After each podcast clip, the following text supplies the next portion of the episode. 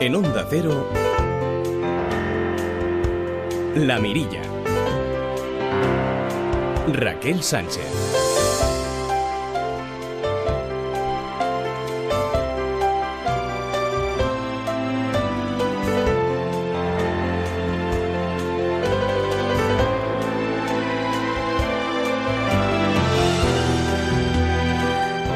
Muy buenas tardes. ¿Cómo están? Bienvenidos a una nueva edición de La Mirilla. La temperatura en la Tierra aumentará probablemente 2 grados durante este siglo, lo que supondrá atravesar un punto de inflexión que podría evitar un acuerdo climático mundial, según un estudio científico publicado en este mismo lunes. Según el Programa de Medio Ambiente de Naciones Unidas, las emisiones mundiales de gases efecto invernadero, principalmente por la combustión de combustibles fósiles, son ahora alrededor de 54.000 millones de toneladas al año. Esta cifra quizás no les diga nada, pero si añado que deberían reducirse a 42.000 millones en 2030, pues ya deberíamos empezar a plantearnos hacer algo. Sube la temperatura de la Tierra, sube también la temperatura en muchos puntos de la geografía mundial debido a la política. Ya ven lo que está sucediendo de nuevo en la Casa Blanca.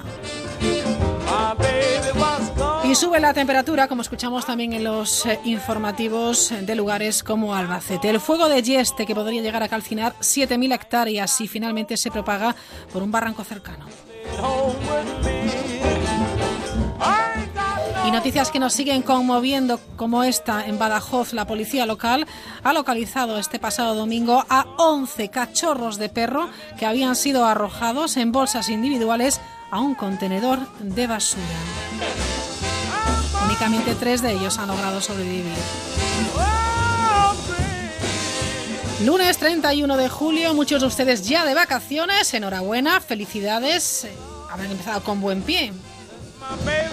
Otros empezarán eh, mañana, primero de agosto, y aquí estaremos también para desearles unas felices vacaciones. A los que se incorporan, pues nada, bienvenidos.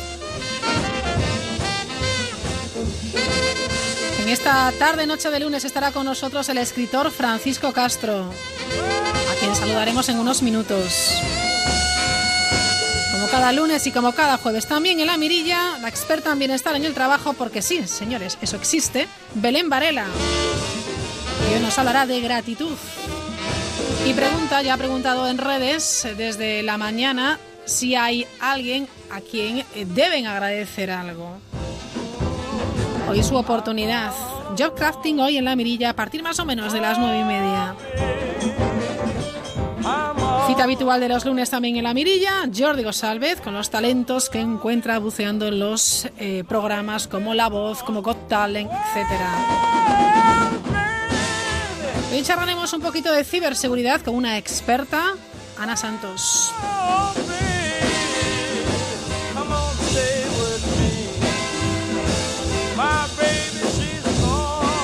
Como cada jornada, dos horas de radio, dos horas de mirilla. Comenzamos y lo hacemos con las noticias más curiosas. El pasacalles.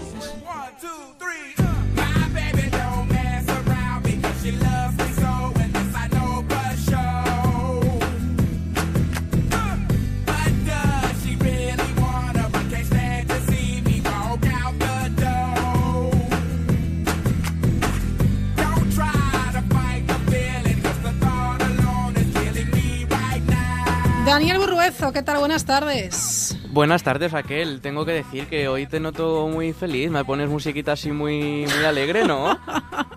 Hombre, hay que alegrarse, que estamos ya en el último día del mes de julio. ¿No? ¿Qué tal, ¿qué, tal, has pasado el fin de semana? Muy bien, la verdad. ¿Te acuerdas que te dije que iban a venir unos Ah, amigos? Pues mira, sí. eh, no he parado en todo el fin de semana. Salir de paseo. Bueno, muy bien. Muy bien, muy bien. Ha, ha- ha faltado la playa, claro. Es lo que te dije, que es la que envidia no, de los, por el momento no va a poder ser, ¿eh?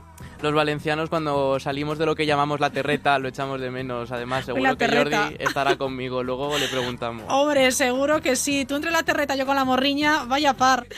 Bueno, hoy nos propones un pasacalles, eh, bueno, pues con, Hoy- con- sí, mira, con hoy- mucho paseo, ¿eh? Además. Hoy vengo y también, ¿cómo decirlo? Vengo un poquito reivindicativo. Estaba yo ahí y esta mañana me he puesto, ¿cómo decirlo? Me he sulfurado, me he puesto nervioso viendo Pero- algunas pero- noticias que no me han ¿Qué te ha gustado mucho. Ya, bueno, ya. A mí me, me pasa a diario, te diré, Sí. ¿eh? Pero bueno, en fin, cuéntanos, a ver. Pues mira, has comentado lo de los cachorros, lo he visto, pero no, no quería tampoco deprimirte mucho, pero he visto también que unos pescadores en Irán pues han grabado unas imágenes mientras estaban faenando y se habían subido a un tiburón ballena y han puesto a hacerse surf, más o menos, hasta que se ha sumergido. Luego, pues claro, eh, lo suben a las redes y luego los que son animalistas y demás ya lo han criticado. A mí no Qué me parece bien, ¿eh? pero bueno, cada Hombre, uno. es que menuda ocurrencia, de verdad. Es impresionante y luego que alardeen de ello. Es que es eso, y mucha gente, y aparte de lo de los cachorros, eh, también vi casos de que ataron a un tiburón a una lancha. Yo no sé qué pasa ahora la gente en verano entre que abandonan a los animales, eh, le pierden el respeto. Entonces, por eso yo quería reivindicarlo, que si alguien tiene una mascota, pues que no hagan estas barbaridades. Pues no, porque si resulta que ya no pueden hacerse cargo de esa mascota, que busquen una alternativa, pero nunca abandonar ese animal que le ha hecho compañía eh, y, le, y bueno, pues le ha cuidado, etcétera. Es que es algo realmente, bueno, pues, pues inhumano. Bueno, esto ha sucedido con dos pescadores en Irán, pero nos vamos más cerca porque también tienes noticias curiosas que has encontrado eh, en Zaragoza, ¿puede ser, Daniel? Eh, sí, bueno, hay un- una pensión en Zaragoza que Sí. está siendo ahora viral. De hecho, ahora mm, toda la gente que entre en Facebook y esté activo lo verán porque se está haciendo muy popular en los últimos días.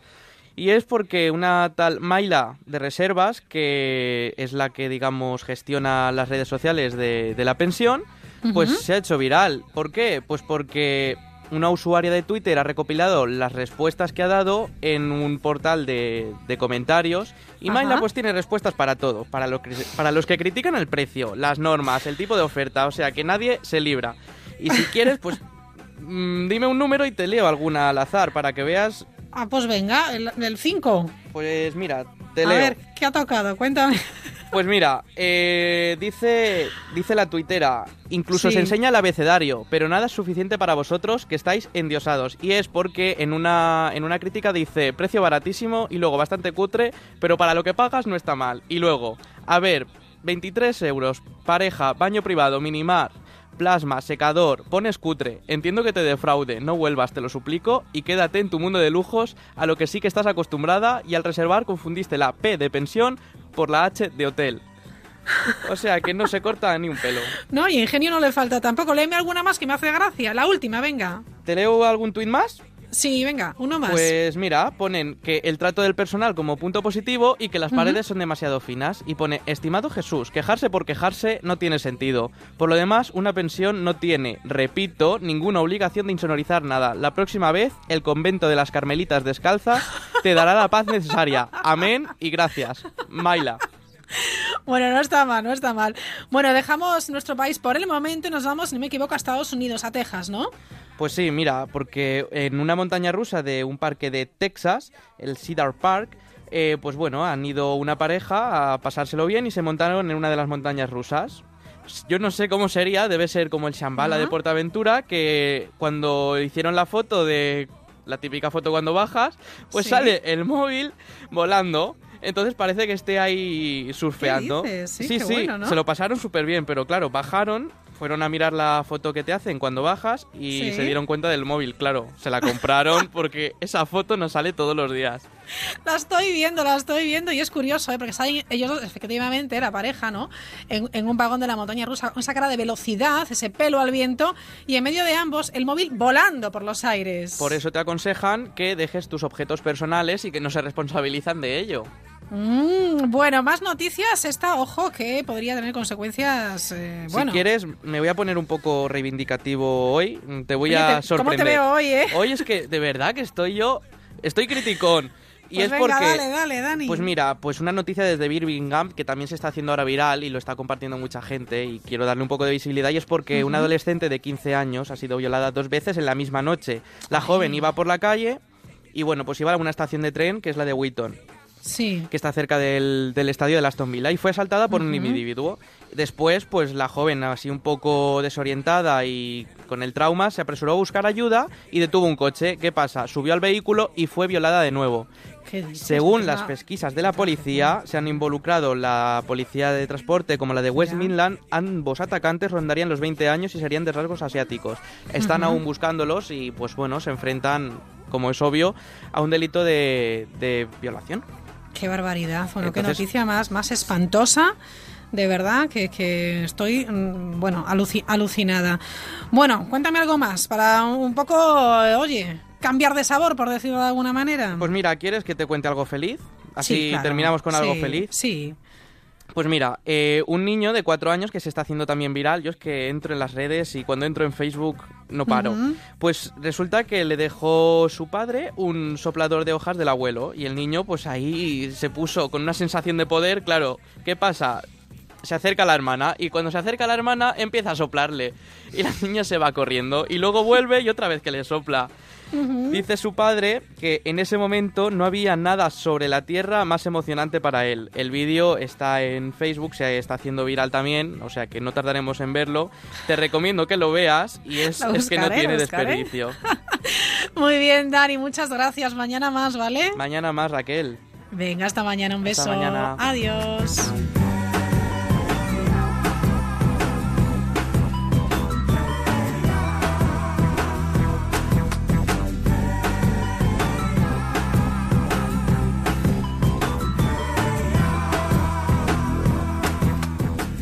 Las 9 y 18, una hora menos en las Islas Canarias. Hoy se cumplen 32 años del estreno de una película, año 1985.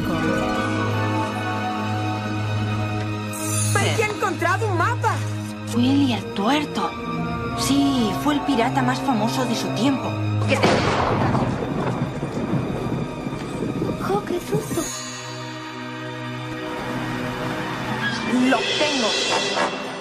De fondo de sótano nada. Vámonos ahora mismo. Venía, Bran, es la única salida.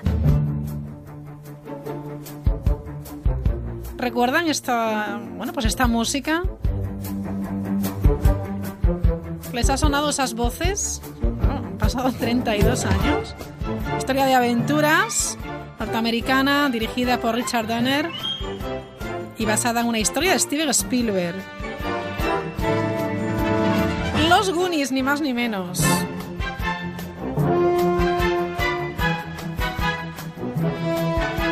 Recordarán a ese grupo de amigos que viven en ese pueblo costero de Estados Unidos, sus padres que viven angustiados por las deudas y los acreedores pretenden derribar el barrio donde viven para construir en su lugar un campo de golf. Una tarde de otoño aburrido suben al desván donde encuentran una gran variedad de objetos antiguos y extraños, entre ellos un mapa. Ese mapa que indica la ubicación de un supuesto tesoro que pertenece a un pirata. Sí, sí, Billy el Tuerto. Una historia muy divertida, la recordarán, ese legendario cazatesoros Chester Copperpot, que también eh, había desaparecido sin dejar rastro décadas atrás durante su búsqueda. Los Goonies, pues fíjense, cumple 32 años. Bueno, pues con este recuerdo continuamos. Enseguida volvemos. La Mirilla. Onda Cero. Viven en la sombra, entre nosotros. Todavía hay personas que no tienen multas y se preguntan, ¿por qué a mí? Si te han subido el precio del seguro de tu coche o moto, vente a la mutua. Y sea cual sea, te lo bajamos. Llama al 902-555-485. 902-555-485. Vamos, vente a la mutua. Condiciones en mutua.es. Vaya siempre por delante con Angel Driver, el mejor avisador de radares del mundo, el correcaminos. Véalo en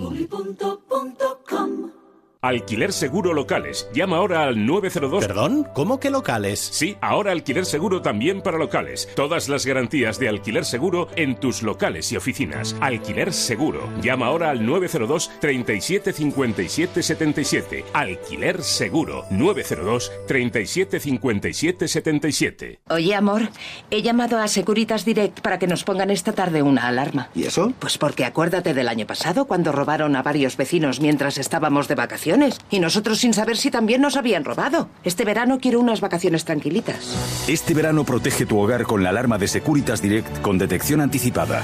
Llama ahora al 945 45 45 o calcula online en securitasdirect.es. Para participar en la mirilla, la Pues fíjense lo que son eh, las cosas. Al final, eh, los eh, cachorros de, de- de estos perros hallados vivos en un contenedor de, de Badajoz, eran 11, lograron sobrevivir eh, tan solo tres.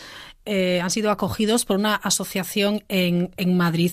Hablábamos el otro día de, medusas, lo recordarán con esa aplicación eh, creada por el Instituto eh, de Ciencias del Mar de, de Barcelona para la costa catalana, una, una aplicación en la que nos informan puntualmente si hay bancos de medusas, incluso de qué hacer si, si nos roza nos pica alguna, con las fotografías para identificarlas, etcétera. Una aplicación que además se ha ido actualizando y que ya tiene cinco años y mucho éxito. Pues bien, les cuento que el investigador del Centro Oceanográfico de Murcia del Instituto Español de Oceanografía asegura que la llegada de medusas al litoral español, mm, de todo el litoral de, de España durante este verano, se encuentra dentro de lo normal y está siendo menor de lo que se esperaba a finales de primavera, cuando recibieron varios avisos. Comenzábamos también el programa hablando de la temperatura y de los fuegos y lo que son las cosas. Un total de 10 provincias estarán mañana martes 1 de agosto en riesgo amarillo y naranja por chubascos y tormentas localmente eh, fuertes, ocasionalmente con granizo en zonas del interior nordeste peninsular, mientras que otras 7 estarán en riesgo por altas temperaturas. No sé yo a usted dónde le toca pasar las vacaciones, pero tienen, bueno, pues o posibilidad de estar con chubascos y tormentas o posibilidad de estar achicharrándose por las altas temperaturas. Y una cosa más antes de seguir con Francisco Castro, que ya está entrando en el estudio de, de Onda Cero y que tiene también que ver con, con, el turismo y es que más de 600 personas se descargan la tarjeta gratuita para disfrutar de la campaña Úbeda y Baeza 10 de, de Jaén y realmente bueno pues es eh, bastante interesante según la Asociación para el Desarrollo Turístico de Úbeda y Baeza los solicitantes de las tarjetas eran mayoritariamente de Madrid, Málaga, Sevilla, Córdoba, Granada e incluso Cancún o Bélgica entre otros. Bueno, continuamos un 21 y 23.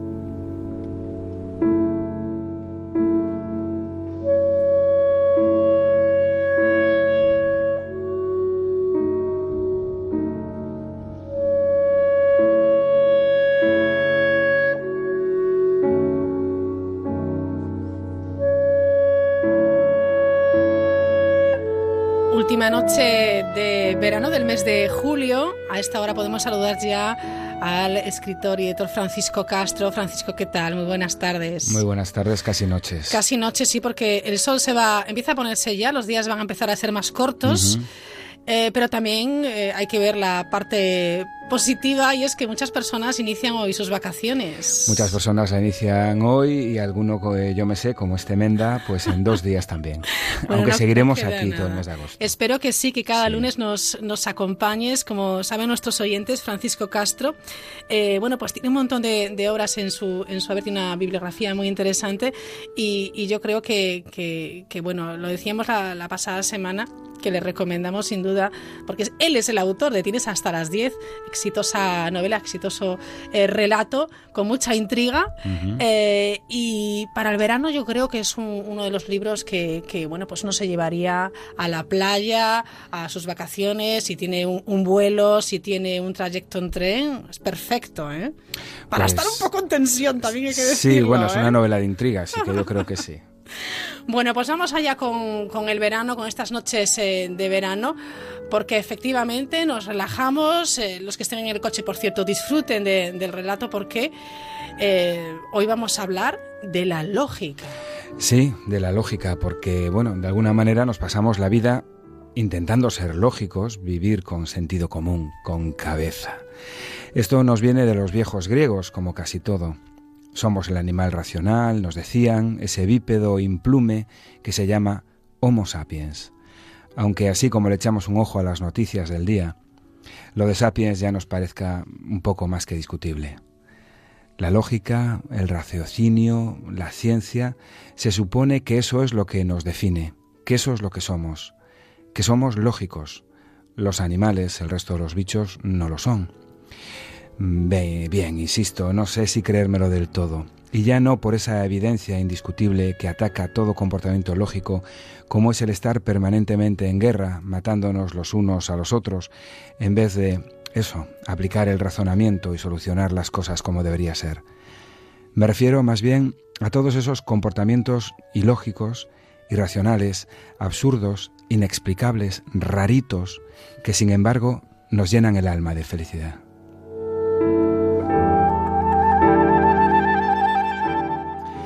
Ya me dirán si no que hay de racional en ponerse a pegar gritos enloquecidos de alegría cuando el esférico, la pelota, el balón, ese dios posmoderno, penetra la portería rival. Si no analizan bien, nada de nada. Pero qué a gusto que nos quedamos cuando eso sucede. Y nos abrazamos en la grada a un señor con bigote que se sienta a nuestro lado, que no conocemos de nada, pero que está igual que nosotros, loco, de felicidad, perdido. O que tiene de lógico echarse a llorar al ver una película, justo en ese instante crucial en el que el actor pasa a mejor vida, al tiempo que acariciado por una suave música de violines se despide del amor de su vida. Sabemos que es un actor, sabemos que eso no está pasando de verdad, sabemos que esa sangre que le brota de la herida no es sangre sino ketchup o algo peor. Pero lloramos, más allá de toda lógica, y felices que nos quedamos después de sonar los mocos, tranquilamente y de forma disimulada con la manga.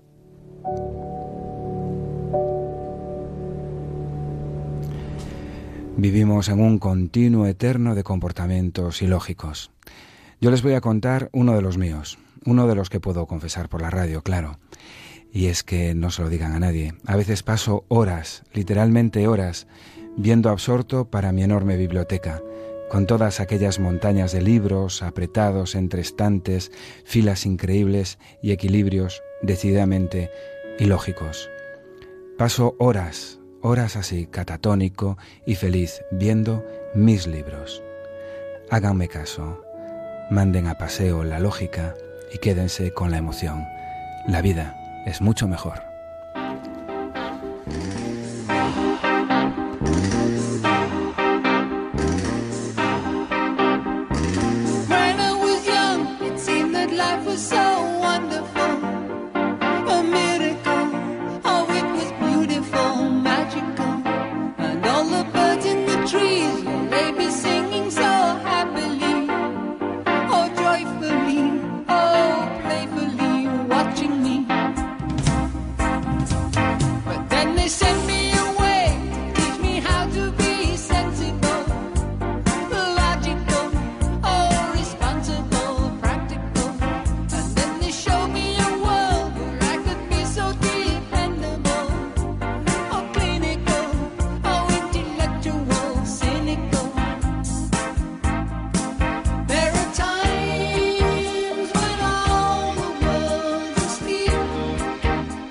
Castro, qué texto más bonito que me ha hecho pensar también eh, lo ilógicos que somos a veces, a veces afortunadamente, y lo poco sabios que somos a veces desafortunadamente, ¿verdad? Pues sí, de hecho estaba leyendo y, tenías cada vez una expresión más melancólica. Tendrían que estar ustedes aquí en el estudio viendo la cara que se le quedaba a Raquel Sánchez.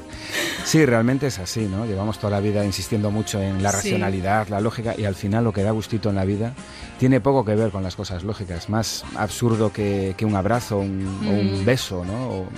No tiene mucha lógica, sin embargo, pues son las cosas buenas de la vida. Efectivamente, y hay que aprovecharlas y valorarlas con Supertramp. Hoy nos despedimos en esta noche. Te espero en una semanita, Francisco. El lunes aquí estaremos. Disfruta. Ya de vacaciones yo, pero aquí vengo. Es verdad. Hasta la próxima. Adiós.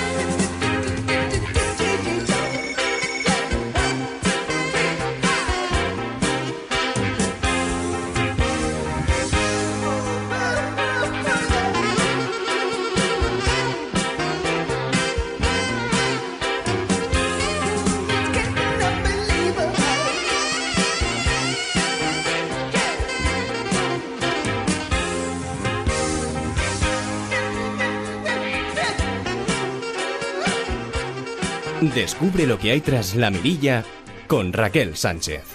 ¿Os imagináis un verano sin WhatsApp, Facebook eh, ni Instagram? Pues con Yoigo eso no pasa porque llega el Oasis Yoigo, un tour por las principales playas del país que te trae un montón de actividades tan divertidas como clases de zumba, simulador de surf o futbolín humano y las tarifas que mejor combinan internet en casa con móvil a tope de gigas. Porque el verano sin datos se puede hacer muy pero que muy largo, pásate ya por tu tienda Yoigo o entra en oasisyoigo.com y empápate. Asómate a la mirilla en Onda Cero.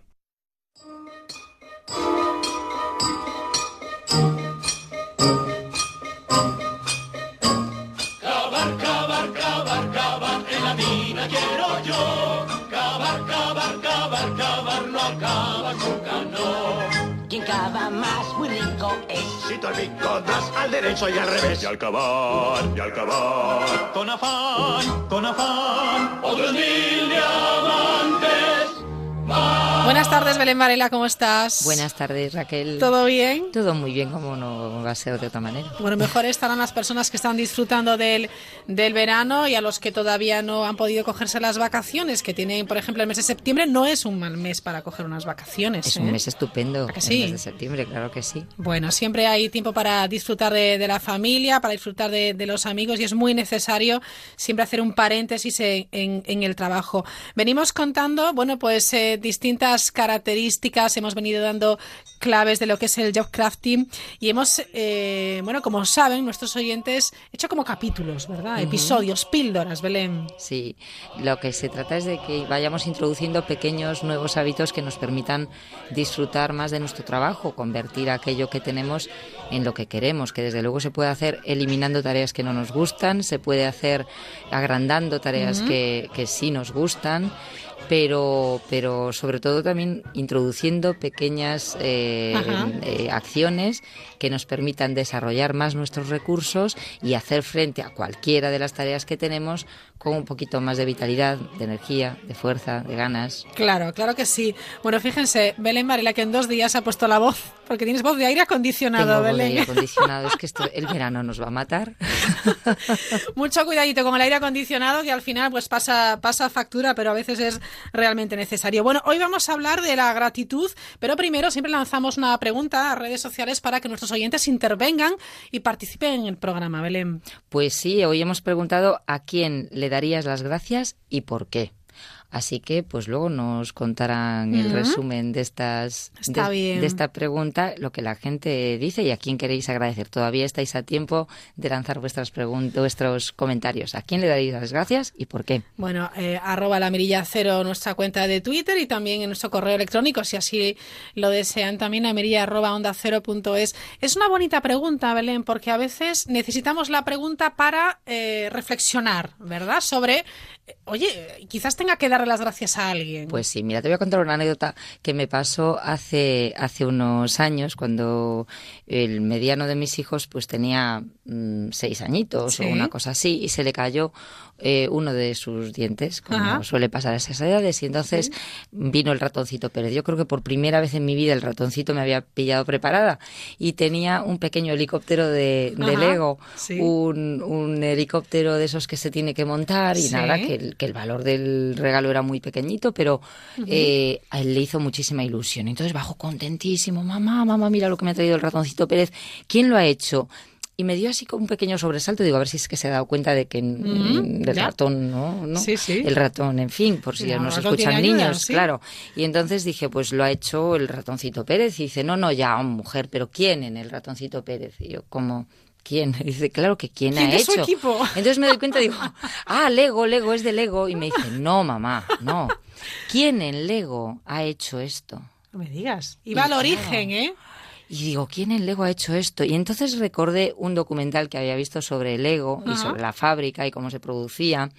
Y entonces me empecé a sacar todos los nombres de Ikea que conozco, todos.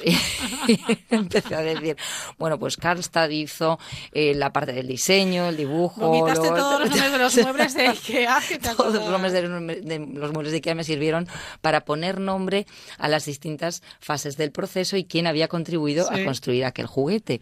La cuestión es que se me quedó mirando y me dijo, mamá, dales las gracias a todos. Caramba.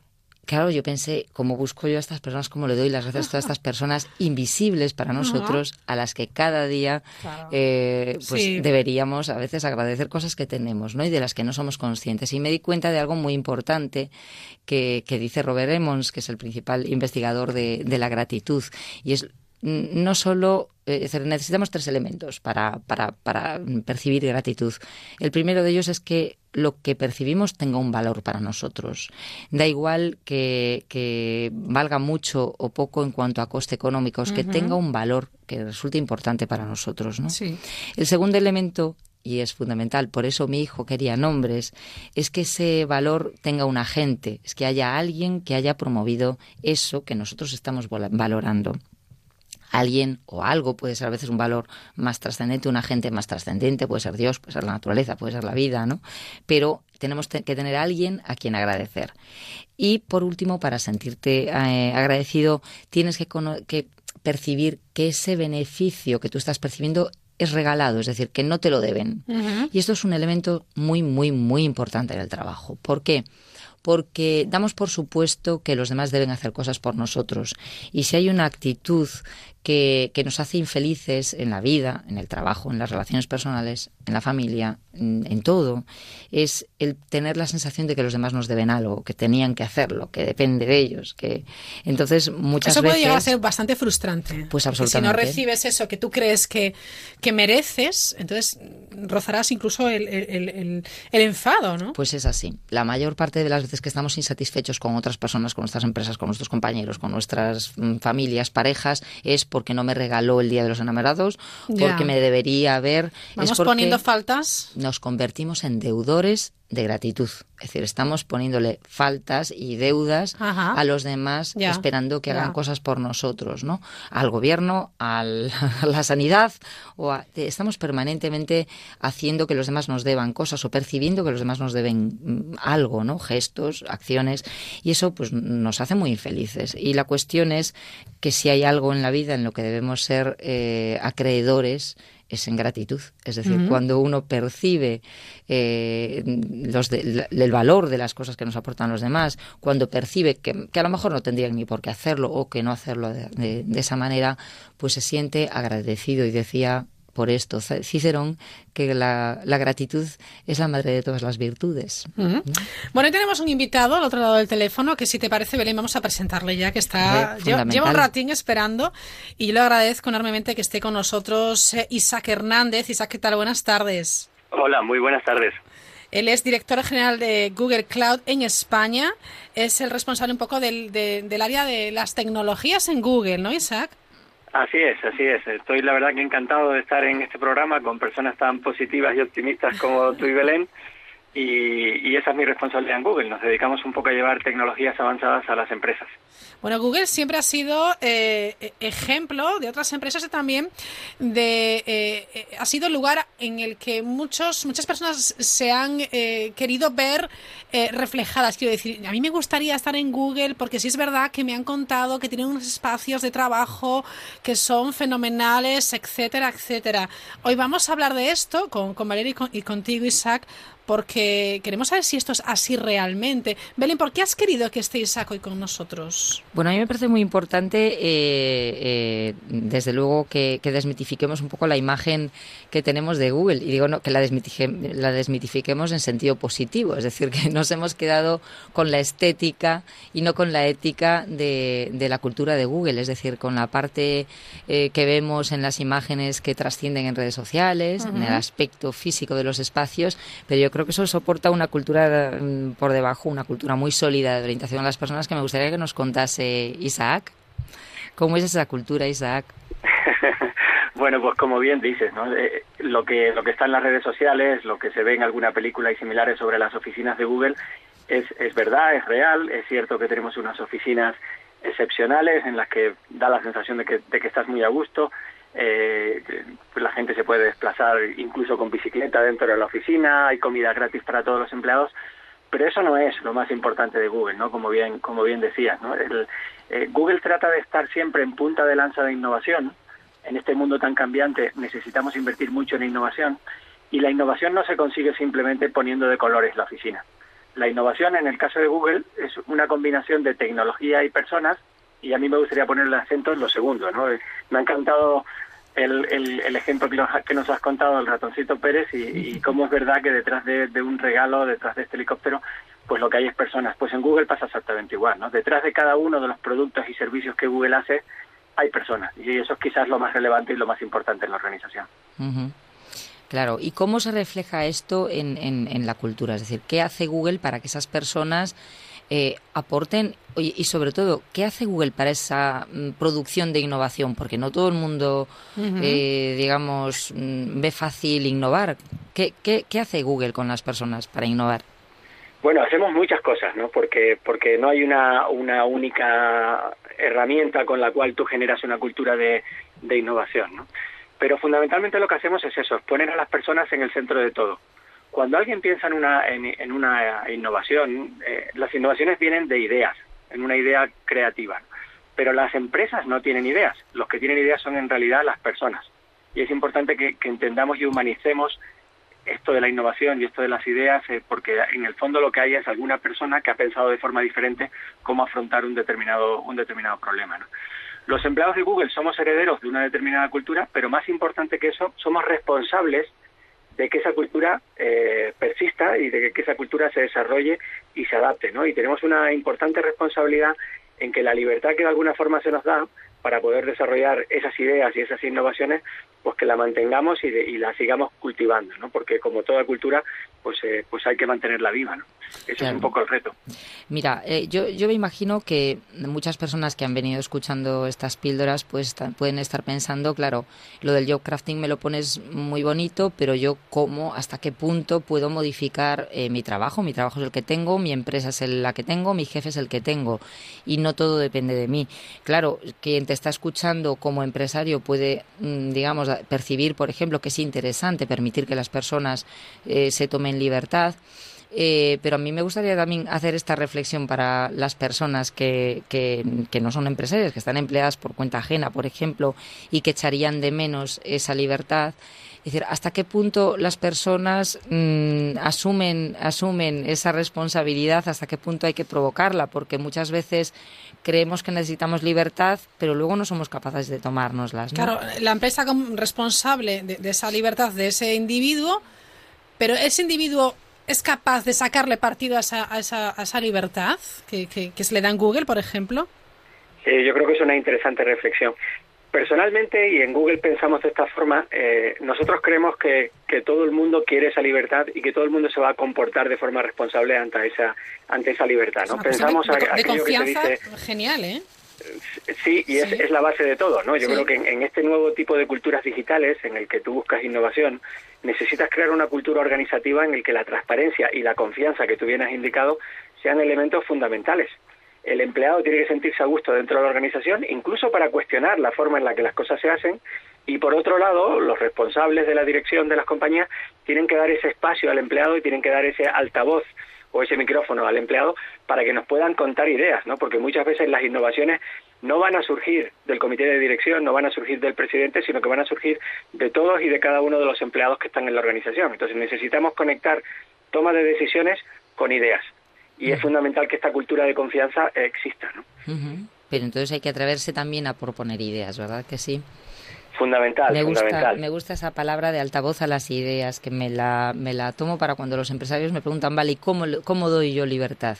Me parece una, una buena idea para, para proponer, darle, darle altavoz. Me gusta la Claro, pero yo creo que tienes que crear, eh, que crear Isaac, eh, Belén, ese, ese clima de, de confianza, de que yo puedo decir lo que pienso tranquilamente, no va a haber ningún problema. Eso, eh, hay algunos sitios en los que, bueno, pues mm, no, no se hace todavía y es muy interesante porque beneficia a la empresa y, y, por supuesto al trabajador. ¿eh? Correcto. Yo, el, el mundo se ha hecho complejo, ¿no? Esto que decimos del mundo Sí. buca, ¿no? Que es un mundo volátil, incierto, complejo, ambiguo. Ante un mundo tan complicado como el que tenemos delante, eh, la respuesta de las organizaciones tiene que ser una respuesta co- apoyándose en la inteligencia colectiva. De nuevo, las ideas no van a surgir siempre del presidente del director general, sino que tienen que surgir de la suma de todas y cada una de las aportaciones de los empleados dentro de las organizaciones. Y muchas veces, todos lo sabemos, las mejores ideas surgen de aquel empleado que está en contacto con el cliente, de aquel empleado que está en contacto con la máquina, de aquel empleado que está en contacto con dónde es el momento de la verdad, ¿no? En ese momento en el que se produce el, el servicio que quizás una empresa está ofreciendo. Y es fundamental que esas ideas fluyan dentro de la organización, las buenas y las malas, porque como bien decíais, hay veces que en estas ideas, hay veces que tenemos que permitir la equivocación. Claro, claro. ¿Y cómo se permite la equivocación? Bueno, pues es un tema de cultura igualmente, ¿no? Es verdad que estas de las cosas que quizás más cuestan en la cultura latina, pero a mí me gusta resumir que no existe una empresa innovadora que no se equivoque. Claro. Si tú, si no te equivocas nunca, es muy difícil que seas una empresa innovadora. Simplemente estás jugando demasiado en el, en el lado seguro, ¿no? En el lado en el que las cosas son predecibles. Entonces, tenemos que permitir esa equivocación. Obviamente, tenemos que tratar de equivocarnos rápido y equivocarnos barato, pero es fundamental que, ante una equivocación simplemente haya un aprendizaje y, un entendimiento de cómo no se tiene que hacer algo y pasar a hacerlo de una segunda forma, ¿no? Isaac Hernández, eh, recordamos para quien se acaba de incorporar al programa, es el director general de Google Cloud en España, el responsable de- del área de tecnologías en, Google en nuestro país. ¿Existe en Google al- alguna herramienta para expresar esa gratitud por ambas partes, empresa y, y empleados? Sí, hay muchas herramientas, ¿no? Os comentaba anteriormente la importancia de la colaboración, de la cooperación, de desarrollar ese talento colectivo dentro de las organizaciones, ¿no? Y el apartado de reconocimiento, del cual vosotros sois fieles creyentes, eh, tiene, tiene una especial, una especial importancia y relevancia en la organización. Entonces, cualquier persona puede agradecer a cualquier otro, esto es así en cualquier empresa. Nosotros en Google tenemos una pequeña herramienta que lo hace un poco diferente, ¿no? La herramienta se llama G-Thanks, la G es de Google y el Thanks de gracias, y básicamente es una forma en la que un empleado puede agradecer a otro empleado la colaboración en un determinado tipo de proyecto y lo hacemos de forma electrónica. Ajá. ¿De ¿Por qué lo hacemos de forma electrónica? Bueno, pues tú entras en una pequeña página web, identificas a la persona a la que quieres agradecer y escribes un pequeño texto de por qué le estás agradecida a esa persona. Esto queda registrado. Y cuando nosotros hacemos, por ejemplo, la evaluación del rendimiento una vez al año, una de las cosas que medimos es en cuántas ocasiones el resto de los compañeros te han agradecido algo, en cuántas ocasiones has colaborado más allá de lo que tu función determina, y esto tiene que ver con el job crafting que estamos, que estamos definiendo, mucho más allá de, la- de lo que tu función determina, en qué ocasiones has colaborado, ¿no? Y es algo realmente, realmente interesante, ¿no? De hecho, el otro día venía alguien, se presentaba a una posición que tenía abierta en mi equipo, y venía con su currículum y con 52, 52 G-Thanks que le habían dado en los últimos cuatro años dentro de Google. Claro. En 52 ocasiones distintas, compañeros suyos de trabajo, de forma espontánea, habían decidido reconocer de forma electrónica, en este caso, el- la actitud que esta persona había tenido de cara a la cooperación. Entonces, es fundamental para, para desarrollar esa cultura de innovación. Y es algo además que celebramos, porque esa, esa comunicación electrónica solemos copiar o solemos incluir dentro de la comunicación a muchas otras personas del equipo y se suceden las enhorabuenas la- y se genera una cultura en la que está muy bien visto precisamente eso, ¿no? el, el agradecer. Me encanta la, la herramienta. Eh, invito a otras empresas a que copien, eh, bueno, pues esta esta manera de agradecer de forma anónima, además. Eh, bueno, pues de un compañero a otro. A mí me parece Sí. que no hay mejor currículum ¿eh? que, que, que otros te agradezcan tu, tu gran trabajo, tu colaboración, tu eh, disposición, buen talante, etcétera. Sí, y tiene una ventaja. Mira, eh, Isaac, has hecho referencia a algo que para mí es, es importantísimo y es al agradecer eh, esos gestos que van más allá de lo que tu función determina. Claro, en, en esa acción de gratitud, eh, tú estás reconociendo que alguien hace algo que a lo mejor no tenía que hacer, pero lo más importante es que una de las eh, cuestiones que ha estudiado el crafting, los expertos en job crafting, es que aquellas personas que hacen funciones más allá de las que tareas que le han sido asignadas o encomendadas, se sienten más felices que las que se limitan eh, a cumplir estrictamente con las reglas de su puesto de trabajo y con sus tareas estrictas. ¿no? Entonces, al final, eh, yo creo que en cierta medida, mm, eh, eh, pues eh, la gratitud favorece no solo tu propio bienestar, sino pues el, el que las personas hagan las cosas porque quieren hacerlas, no porque lo dice su, su puesto de trabajo. Yo quería hacerte una pregunta con esta herramienta de, de G-Thanks o de, de gratitud que tiene Google. ¿Quién disfruta más, el que da las gracias o el que las recibe? ¿Tú qué crees? Bueno, yo te diría que disfrutan casi por igual, ¿eh? porque es verdad que todo el mundo le, le, le satisface recibir un, un agradecimiento espontáneo y sincero por parte de un, de un, de un compañero, muchas veces sin esperarlo, porque estás eh, sentado y de repente recibes este correo electrónico que, que genera la herramienta y en el que alguien con mucho cariño pues te transmite estas estas felicitaciones, ¿no? Pero, pero el que agradece también también disfruta mucho, ¿no? Yo creo que, que, esta sensación de, de, de, de, dar, en este caso, eh, pues es muy, es muy gratificante, ¿no? Y dentro de las pirámides de motivaciones, es de las cosas que quizás más motivación y más engagement de empleado producen las organizaciones, ¿no? El poder de la gratitud es casi similar al poder de una sonrisa, ¿verdad? Cuando Pues- encuentras pues ese... sí. Se crea un feedback ma- maravilloso. Mm. Bueno, vamos finalizando, Isaac, de, de, de, de todo tu trabajo en Google, de la cultura Google, ¿a ti qué es lo que más te, te llama la atención? ¿Te gusta? ¿Te apasiona? Sí, bueno, yo cuando te incorporas a Google, me he incorporado hace algo menos de cuatro años, tienes las expectativas relativamente altas en cuanto a qué es lo que esperas de esta organización, ¿no? Porque es una compañía que ha sido reconocida en muchas ocasiones como una de las mejores compañías del mundo desde un punto de vista de, de empleabilidad y efectivamente pues las instalaciones son muy buenas y demás. Pero sin embargo, lo que más me ha gustado y lo que más me gusta es de nuevo este lado humano, ¿no? Eh, no he encontrado ninguna otra organización en el que las personas estén siempre tan dispuestas a cooperar, a colaborar, a echarte una mano. En muchas otras organizaciones, pues cada uno se dedica, digamos, a su trabajo, entre comillas, y, y, y- Sí. y no tiene mucha predisposición a echarte una mano, eh, a pesar de que todos trabajamos muchas horas. Eso yo creo que lo más lo más interesante de Google. No creo que es que las personas de Google sean mejores que las personas que hay en otras organizaciones. Por supuesto, tratamos de contratar personas buenas, pero yo creo que en, en definitiva las personas son parecidas, pero la cultura ayuda a sacar lo mejor de cada una de las personas. Y cuando tú te incorporas, pues te mimetizas con esa cultura y empiezas a hacer o, o a darle más importancia a ese lado bueno que tú tienes, a ese lado en el que todos nos gusta cooperar y colaborar. ¿no?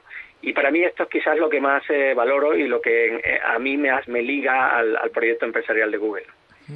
Belén asiente con- constantemente. Sí, Está... qué gusto. La verdad es que es, que es una maravilla escucharte y, y me gustaría invitar a todo el mundo, a todas las personas eh, que tanto que si están por cuenta propia o Sí. si están por cuenta ajena, a que a que favorezcan este tipo de cultura con su propia actitud, no, no a que estén esperando a que a que sea la empresa la que fomente esa cultura, sino que la cultura la, la creemos entre todos.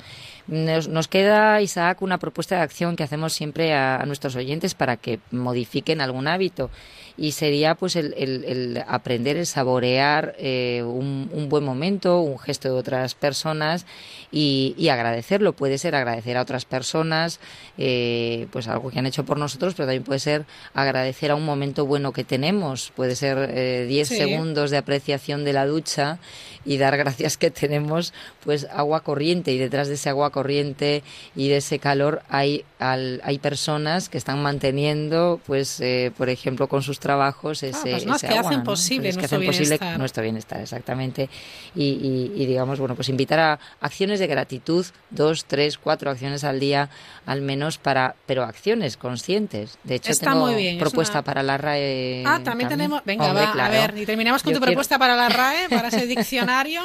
Pues le vamos a proponer la palabra gratitud, que sería la, la actitud de percibir el valor de las cosas y reconocer a las personas sus aportaciones. Sería la apreciación consciente y activa de aquello que nos favorece. Bueno, pues con ese ¿Te parece bien, nos Isaac, quedamos. la palabra te gusta? Me ha encantado, me ha encantado. Eh, yo os felicito de verdad por el programa y por esas sonrisas, optimismo que, que tratáis de llevar a, a todos vuestros oyentes y me despido con gratitud hacia vosotras por haberme invitado a participar en el mismo. Isaac, feliz verano. Muchísimas gracias. Igualmente. Un beso. Hasta luego. Hasta pronto. Adiós, hasta luego. Belén, lo dejamos para nuestro próximo encuentro. Más píldoras. ¿Algo más que añadir al respecto sobre gratitud? Pues nada más, que muchísimas gracias. A ti que haces posible el programa, a los que nos escuchan, que tienen la paciencia de, de- de hacerlo también. Gracias, Belén. Hasta la próxima. Gracias. Hasta luego. Adiós.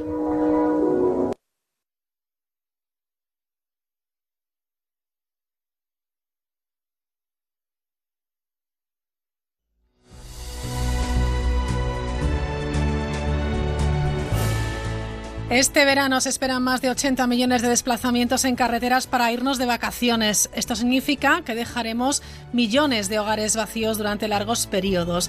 Los ladrones lo saben y aprovechan para entrar a robar en las casas sin ser vistos. Este verano protege tu hogar con la alarma de Securitas Direct con detección anticipada capaz de detectar al ladrón antes de que entre. Llama ahora al 945 45 45. Securitas Direct 945 45 45.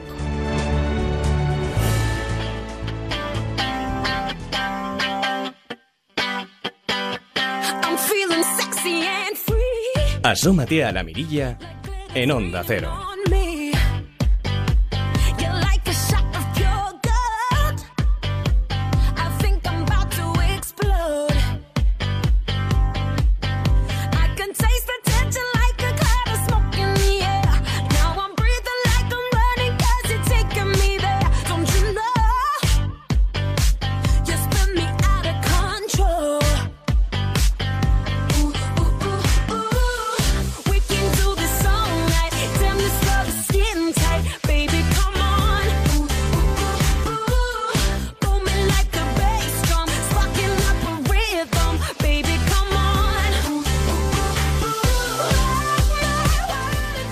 Enseguida llegan las noticias de las 10, las 9 en Canarias. Les cuento antes que la compañía estadounidense HBO ha confirmado haber sufrido un ataque informático que ha supuesto la filtración de capítulos de dos series de su canal sin estrenar y de un supuesto guion con información sobre el cuarto capítulo de esta temporada de Juego de Tronos. Los piratas informáticos habrían robado 1,5 terabytes de material a la compañía donde se encuentra un capítulo de las series Valers y otro de Room de habitación 104 que según eh, este medio ya han sido colgados en Internet.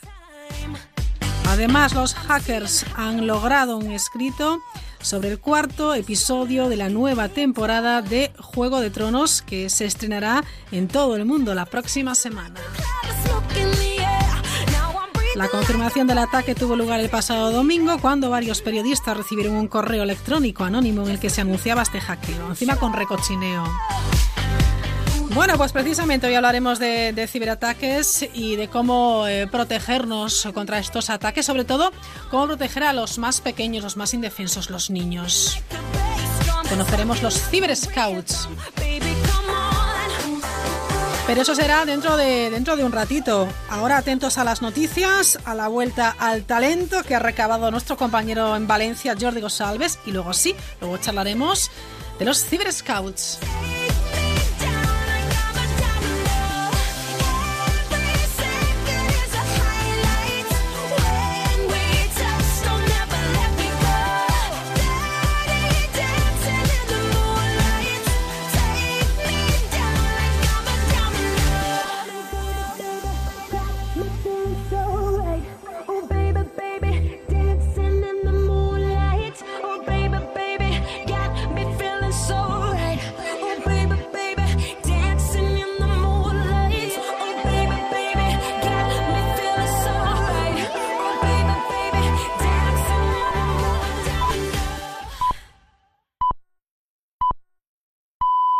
Son las 10, las 9 en Canarias.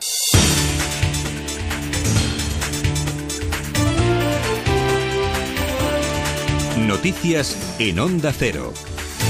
Buenas noches. En Estados Unidos, horas después de que el presidente Donald Trump haya negado que exista caos en la Casa Blanca, renuncia el director de comunicación. Anthony Scaramucci, que asumió el cargo hace tan solo 10 días, dice ahora que se va para poder dar una oportunidad al nuevo jefe de gabinete corresponsal Bricio Segovia. Diez días ha durado la luna de miel entre el presidente Donald Trump y su jefe de comunicación Anthony Scaramucci. La Casa Blanca ha confirmado su renuncia. Dice que deja el cargo para permitir que forme su propio equipo el general John Kelly, que se ha estrenado hoy como jefe de gabinete. Scaramucci sale del ala oeste tras protagonizar la semana pasada una pugna con el predecesor de Kelly, después de que lo acusara de filtrar información a los medios. Esta es la tercera renuncia que recibe Trump en los últimos diez días. El exportavoz de la Casa Blanca, Sean Spicer, y el ex jefe de gabinete, Reince Priebus, renunciaron dando motivos similares, dar a las nuevas incorporaciones la opción de contar con su propio equipo, algo que ya ha empezado a sonar sospechoso en Washington, pese a que esta misma mañana Donald Trump ha señalado que no hay caos en la Casa Blanca. También en Estados Unidos el gobierno de Donald Trump ha impuesto sanciones económicas directas contra Nicolás Maduro. Es la respuesta a las elecciones a la Asamblea Nacional Constituyente con las que el líder venezolano quiere perpetuarse en el poder. El Departamento del Tesoro norteamericano señala en un comunicado que Maduro es un dictador que no respeta la voluntad del pueblo y por eso congela los bienes sujetos a su jurisdicción y ha prohibido a los estadounidenses que hagan negocios con él. Esta noche la fiscal general de Venezuela, Luisa Ortega, ha dicho que el proceso es una burla la soberanía del pueblo y ha hecho balance de las protestas que se suceden en las calles desde el mes de abril. En los últimos cuatro meses tenemos un saldo lamentable, aquí está. 121 personas fallecidas, 121 venezolanos que han perdido la vida, 1958 lesionados en todas las ah, los tipos graves, gravísimos. Lamentable este saldo por caprichos, Aquí en casa los reyes han cumplido con el tradicional posado de verano en el Palacio de Marivent, en Palma de Mallorca. Es una de las imágenes de este lunes en la que don Felipe y doña Leticia han dado más protagonismo a sus hijas. Nos los cuenta Pablo Soler. Y es que en esta ocasión la princesa Leonor y la infanta Sofía han posado juntas, separada de sus padres. Leonor con un vestido blanco y su hermana con uno azul grisáceo. Ambas han mostrado sonrientes y algo tímidas ante el gran número de periodistas. La familia real ha posado ante la entrada principal del Palacio de Marivent, a diferencia de el año pasado que escogieron los jardines. Es la primera vez que se les ve a todos juntos desde la comunión de la infanta Sofía el pasado 17 de mayo. La huelga de examinadores de tráfico ha terminado por las vacaciones de verano, aunque este colectivo quiere continuar sus protestas en septiembre. Según la DGT, los paros han provocado la suspensión de unas 80.000 pruebas desde el pasado mes de junio, amplía Carmen Fernández. Aunque pese a los paros, que ha seguido más del 60% de la plantilla, el director de tráfico Gregorio Serrano ha señalado que no ha habido una paralización total y absoluta. Según datos de la propia DGT, desde que empezó la huelga el 19 de junio se han realizado 156.000 exámenes teóricos y 127.000 pruebas prácticas. Ahora, los convocantes han dado de plazo hasta el 4 de septiembre para que el Gobierno atienda sus reivindicaciones, entre ellas la subida de sueldos y el aumento de la plantilla. De no ser así, amenazan con retomar las movilizaciones de forma indefinida. El Ejecutivo por su parte, considera que ya ha dado respuesta a las peticiones de los examinadores con las más de 500 plazas aprobadas, la mayoría de promoción interna. Seguimos pendientes de esa operación primero de agosto en las carreteras que termina mañana a medianoche y en la que la DGT prevé 8.300.000 desplazamientos. Y un último apunte del exterior, porque la plataforma de televisión HBO ha sufrido un ataque informático que preocupa bastante a su productora. Un terabyte y medio de información en la que se incluye supuestamente el guion del próximo capítulo de Juego de Tronos, que se estrenará en todo el mundo la próxima semana, y capítulos de las series Bowlers y Room 104 que ya se habrían pirateado en Internet. en los deportes, Germán Álvarez. La jueza Isabel Rodríguez ha acordado el sobreseimiento provisional de las actuaciones sobre el presunto amaño del partido de Liga disputado el 21 de mayo de 2011 entre el Levante y el Zaragoza. Según sus palabras, al no haber quedado acreditado debidamente el delito objeto de dicha investigación, la Liga de Fútbol Profesional y el Ministerio Fiscal como acusación particular pueden presentar en un periodo máximo de cinco días un recurso de apelación. Esta tarde se ha celebrado la Asamblea Extraordinaria de la Federación Española de Fútbol y se han aprobado las cuentas del año 2016 y el presupuesto para el ejercicio 2017. A la salida de la Asamblea, el presidente en funciones de la Federación, Juan Luis Larrea, se ha pronunciado sobre el futuro de la presidencia de la Federación Española de Fútbol. Depende todo de que el señor Villar el presente la dimisión o no, y eso yo no se lo voy a obligar. Las primeras decisiones pasarán por hacer nombramientos en la, en la Junta Directiva y de ahí en adelante será la Junta la que decida, no yo. Santiago Pedraz ha impuesto una fianza de 300.000 euros a Ángel María Villar y Juan Padrón, presidente y vicepresidente de la Federación, respectivamente, y de 150.000 a Gorka Villar, que están en prisión por el caso Soule. Y por último, Cristiano Ronaldo ha comparecido esta mañana en el juzgado de instrucción número uno de Pozuelo, ya que la Fiscalía le acusa de una presunta evasión de más de 14 millones de euros. El jugador, después de esta comparecencia, ha emitido un comunicado en el que afirma que nunca hubo ocultación ni mínima intención de evadir impuestos. Es todo, más noticias a las 11, las 10 en Canarias, en la brújula de Onda Cero con María Hernández y en todo momento en nuestra página web ondacero.es. Cada tarde una historia diferente. Gelo en verano. Debates, cocina, relatos de la historia. Citas de ocio, estrenos de cine y gente con mucho que contar. Cada tarde será distinta, tan sencillo como tener buena compañía. Gelo en verano. De lunes a viernes a las 4 de la tarde. Con Arturo Tellez. Te mereces esta radio.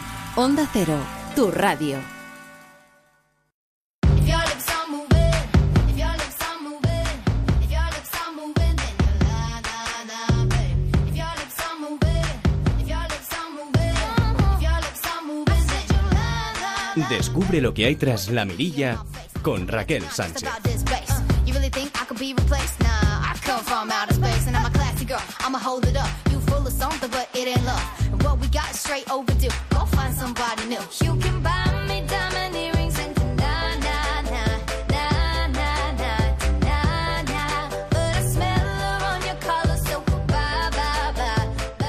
Seis, casi siete minutos sobre las diez, no hora menos en las Islas eh, Canarias. Les recordamos que estamos, que estamos en Twitter en arroba la mirilla cero, ese cero con, con número, también nuestro correo electrónico la mirilla arroba onda cero punto es.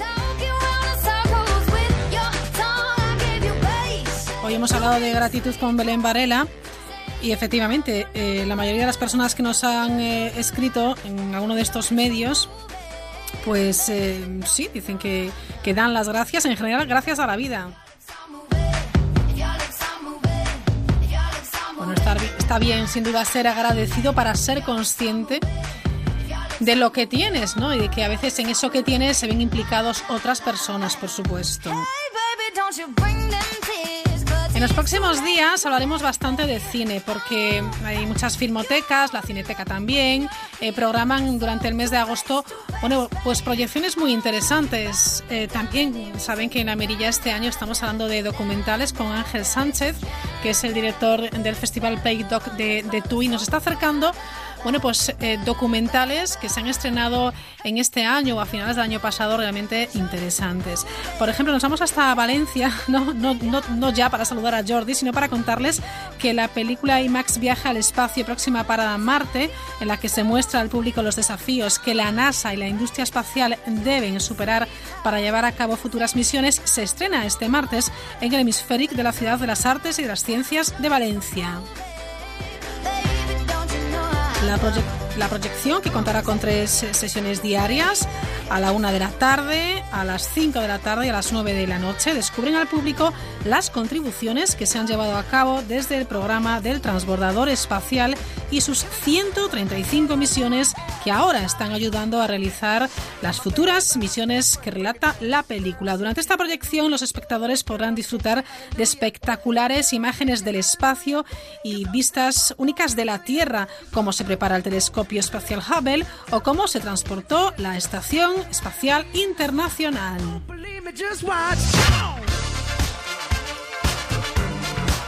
Y si están veraneando, son naturales de Málaga y han visto muchos ciudadanos chinos, bueno, pues tiene un sentido y es que el turismo chino crece más de un 300% en cuatro años en Málaga capital. Bueno, pues bienvenidos.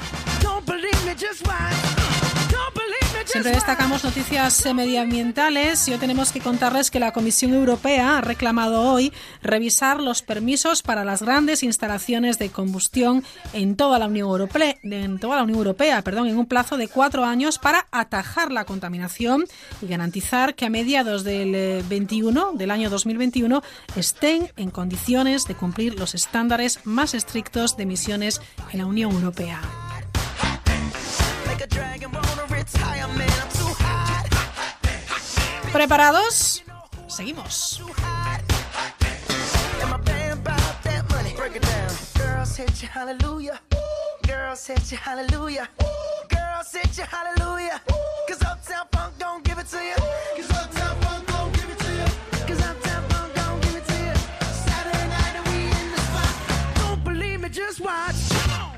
Y nos vamos a esta hora, qué bien, ¿eh? Hasta Onda Cero Valencia y está nuestro compañero Jordi Gosalves. Jordi, ¿qué tal? Buenas noches. Hola, ¿qué tal Raquel? ¿Qué tal las vacaciones? Bueno, ¿Bien, bien o en familia? En familia, por supuesto. Muy, muy, o, sea, o sea, en familia. Esa es una respuesta buena, ¿no?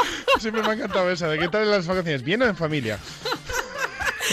Bueno, Jordi, estamos como siempre muy ansiosos de que nos propongas eh, buenos, eh, buena música, talentos, iba a decir jóvenes talentos, pero no tiene por qué ser así. Porque, no, no ¿verdad? tiene por qué ser así, no tiene por qué ser así. De hecho, hay muchos talentos por el mundo que, que llegan a los Ujú. 60 años eh, y, y no solo cantantes, eh, magos, eh, bailarines.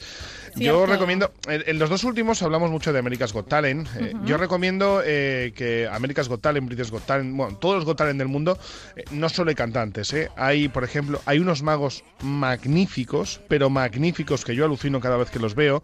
Eh, hay mm, bailarines espectaculares, pero claro, aquí no podemos hacer ni Claro. magia ni, ni bailar porque nadie lo vería. es un poco complicado. Es lo que tiene, es lo que tiene. Yo te prometí eh, en el último espacio Sí, que hicimos eh, sí. que hoy vamos a hablar un poquito más eh, en onda de rock. Me encanta. Y nos vamos a fijar en un programa que es eh, The Voice, La Voz. Eh, The Voice eh, tiene una particularidad diferente, por ejemplo, a X Factor o a, o a Got Talent, que en La Voz sabes que cantan bien. Ujú. Porque hay una criba muy importante previa eh, y solo seleccionan a gente que es eh, muy buena. Y sabes que ya cantan muy bien. Vale. ¿De, qué- de qué país estamos hablando? Por ejemplo, ahora nos vamos a Alemania. Ah, vale, porque hay, claro, en distintos, hay distintas versiones, ¿no? Mm. Sí, Eh, sí, sí, vale, sí. Perfecto. Pues imagínate la pasta que habrá hecho Simon Cowell con todo esto, porque lo tiene en todo el mundo, ¿eh? pero en todo el mundo.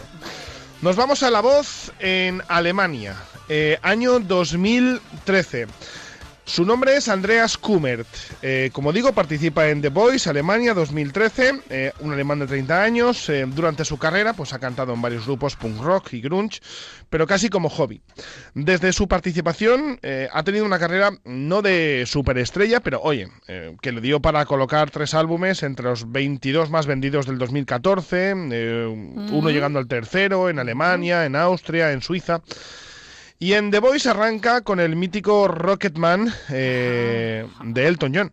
Pero como hoy la cosa iba de, de rock, eh, voy a poner su segunda actuación. El tema es With a Little Help of My Friends.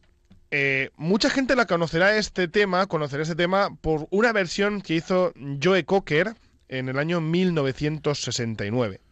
Eh, pero la canción es originariamente de los Beatles, Vale. eh, compuesta por Paul McCartney y por John Lennon. Y cantada, es una de las pocas canciones cantadas de los Beatles por Ringo Starr, Ah, pues el sí. eh, batería de, de los Beatles. Eh, como te digo, Joe Cocker hizo una versión que es la que más se va a asemejar a lo que va a cantar Andreas eh, Kummert eh, y que además cantó en lugares míticos de, de conciertos como Woodstock en el 69, la cantó mal, en este caso Joe, Joe Cocker. Su nombre es Andreas Kummert, tiene 30 añitos y se planta y hace esto.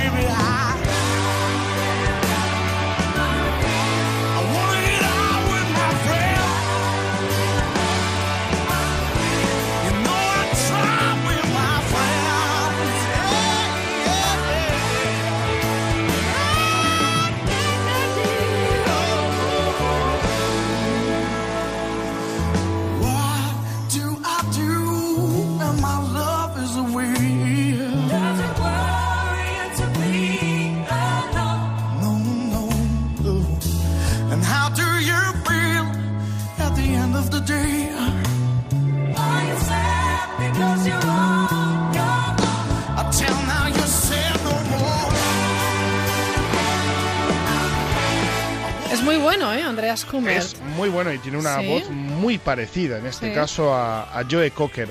Eh, Andreas Kummert es para verlo, ¿eh? es para que yo siempre lo digo, eh, Yo lo acabo- busquen, lo acabo de buscar, Eh, ¿eh? es para, Para- verlo. sí. Andreas Kummert es un tío así muy desgarbado, eh, entrado en kilos, Ah, un tío grande. servidor, por ejemplo, eh, medio calvo, con barba, vestido, gafitas, sí, este ha abierto el armario y ha dicho esto y esto, esto es suficiente y sin mirar. Exacto. Eh, bueno, pues Andreas Kummert gana la voz en el 2013 en Alemania y luego se va a un programa eh, de un nombre impronunciable en alemán donde se hace algo que aquí se hizo en España, que quien ganaba se iba a Eurovisión. Ajá. Y por supuesto lo reventó y ganó el programa. Y cuando le dijeron en directo, te vas a Eurovisión, dijo, eso no es para mí. No me digas. Y renunció. Renunció a Eurovisión y le dijo que se lo merecía mucho más el segundo que él porque él no iba con eh, a él no le iban estas cosas de ir a No Eurovisión y tal. Es muy conocido, ni- ¿eh? Sí, es muy conocido eh, en Alemania y, y- y es un tío cuanto menos curioso por aquello de decir, no, no, yo a Eurovisión, a mí, a mí que me estáis contando. Oye, pues está muy bien, anotamos. Andreas Kummert. Andreas este- Kummert. Esta voz tan chula Ujú. Que, que, bueno, no me extraña que, que ganara esa edición de, de La Voz en Alemania. No, pero eh, además ¿eh? alucinaban, ¿eh? O sea, allí se pusieron todos de pie, cantando, alucinando con la voz, porque la, la canción de Rocketman de, de Elton John, con la que se da a conocer, Ajá. también es una auténtica barbaridad. Muy bien, perfecto. Mm, vamos a viajar. Venga, Nos vamos hasta, hasta Francia y Rusia. Vaya. Eh, su nombre es Pierre Edel. Es un francés de 30 años con residencia en Rusia y participa en La Voz eh, Francia 2014, mm, donde Mika, eh, el cantante Mika, Sí. ¿no? este de la voz tan, tan, tan alta, Sí. eh, pues en este caso lo hace famoso, pero, pero no tanto, ¿no? Su carrera no parece arrancar y el año pasado se presenta en La Voz Ucrania. Su aspecto... ¿Lo estás buscando, Raquel? Sí. Búscalo. Lo tengo, lo Su tengo. aspecto le llama la, la atención, un tipo alto, eh, flaco, camiseta Muy oscura y, tatuado, muy tatuado. y- y ceñida, sí, Sí. un pantalón pitillo vaquero, desgastado, botas por fuera, lleno de tatuajes, calvo, Sí. con barbita, dilataciones inmensas en los oídos y un tatuaje de henna ahí en, en- en la frente. En la cara, sí. Llama la atención, ¿eh? No pasa desapercibido, Sí. desde luego. Con esas pintas ya sabes que Whitney Houston no lo va a cantar. Por supuesto, rock. Led Zeppelin, la banda de Robert Plant. Muy y en la canción que va a interpretar, que es un temazo increíble, estamos aquí también pues, dando a la gente que, que escuchen otro, otra música que no, nunca pasa de tiempo. Se llama Who Lor- eh, Love. Eh, Robert Plant en, en esta canción hace un escorzo con la voz que es increíble. Y atentos a lo que hace Pierre Edel.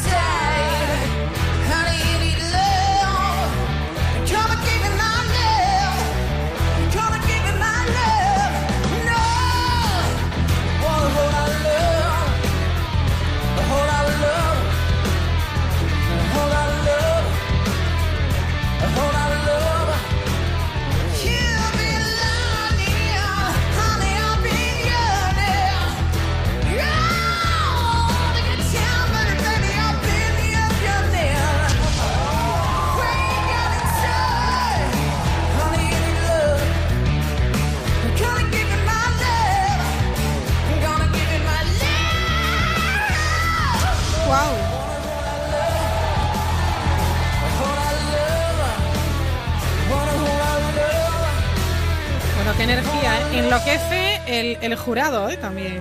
enloquece, enloquece. O sea, es, una auténtica. Es una auténtica pasada. Además tiene, eh, fijaos eh, lo que va a hacer al final de la canción, que es uno de los cortos yo creo que más, más salvajes que he visto.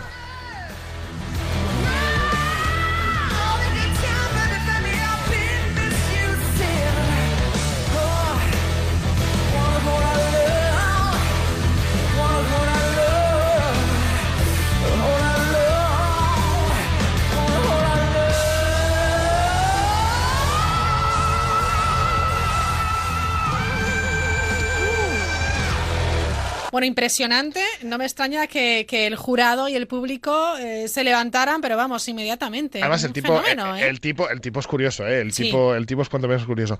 Eh, no quiero robaros mucho tiempo, eh, por supuesto, eh, gana el programa, pero eh, en la voz eh, hay una, hay una, una sección cuando pasan los cantantes Sí. que se llaman las batallas, ¿no? Eh, Sí. Y en este caso se junta con una cantante muy guapa, morena, con un estilo rock espectacular, y hacen un día, un dúo eh, de un tema para mí exquisito de los Scorpions. Eh, dirán, no, rock, eh, las mejores baladas, eh, ténganlo esto, ustedes, esto, esto a- anótenlo a fuego, las mejores baladas la hacen los grupos de rock.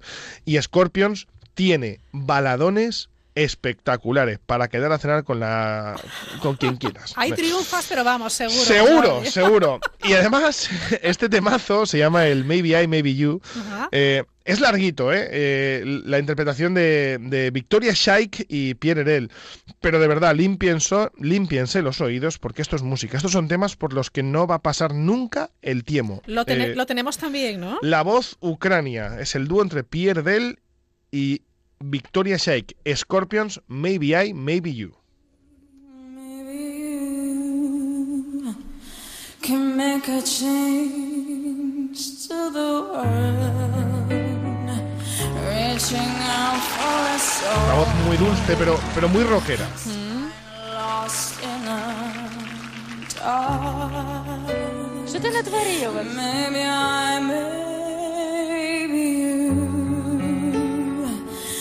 find a key to the stars to catch the spirit of hope to save one hopeless heart. You look up to the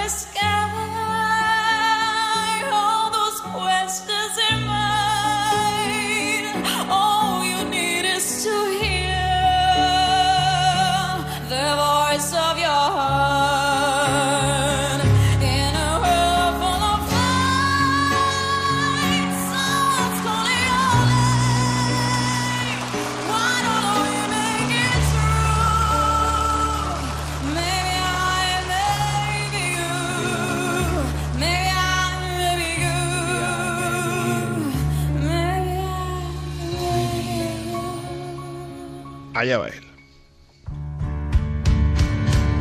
Maybe I, maybe you are just dreaming sometimes. But the world would be cold without dreamers like you. Maybe I, maybe you are just soldiers born to carry the flame bringing light to the dark. You look up to the Y el dueto que hacen ahora, eh, primero entra ella, ahora entra él. Y atentos a lo que hacen al, al final los dos juntos. Em, dos personas totalmente desconocidas. Atentos a lo que hacen.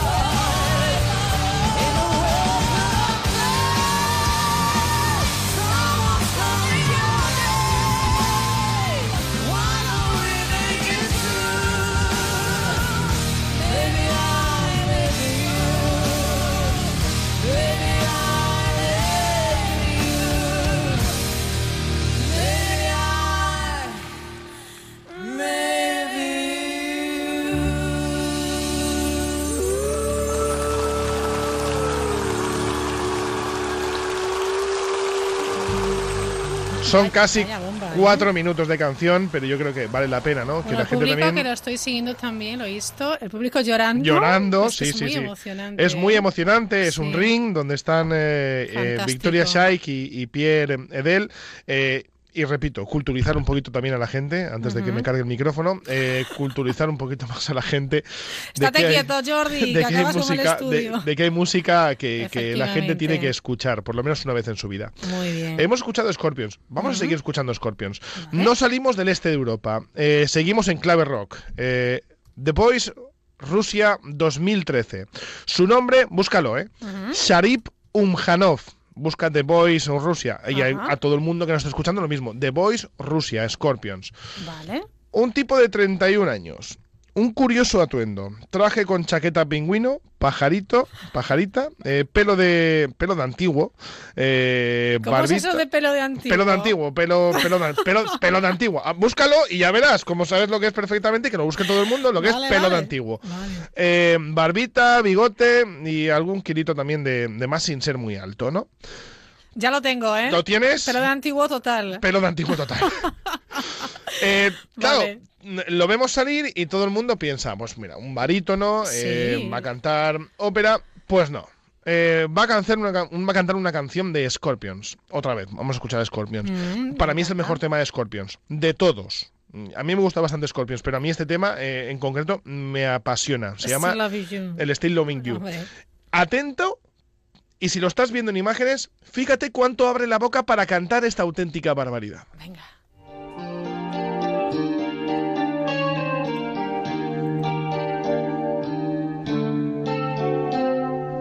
Time, time to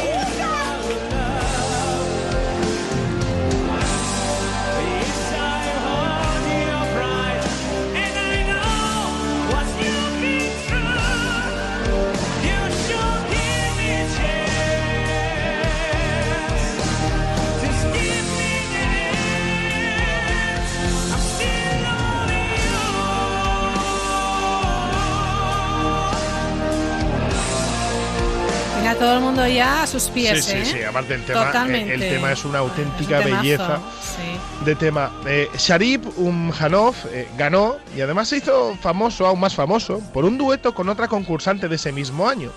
Su nombre es Nargiz Zakirova. Eh, Te es has una- empeñado hoy en traernos nombres complejos. Sí, sí, ¿eh? sí.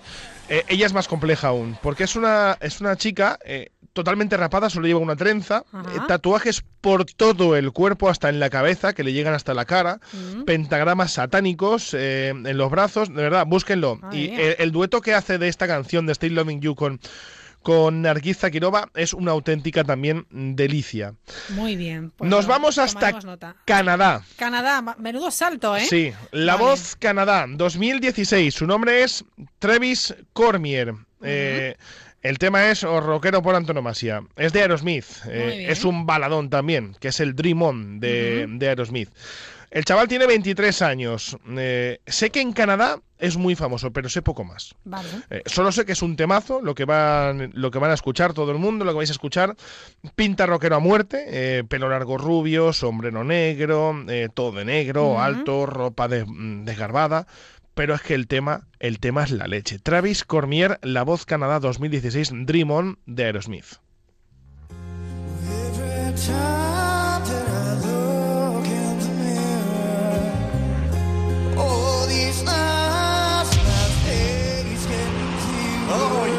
Esos golpes son cuando se giran, En ¿verdad? efecto, eso es. Sí. Si es cuatro golpes, los cuatro se han girado. Ajá.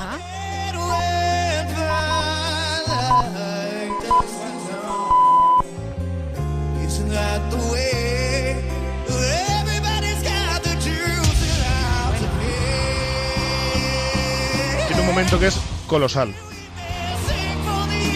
Oh my god.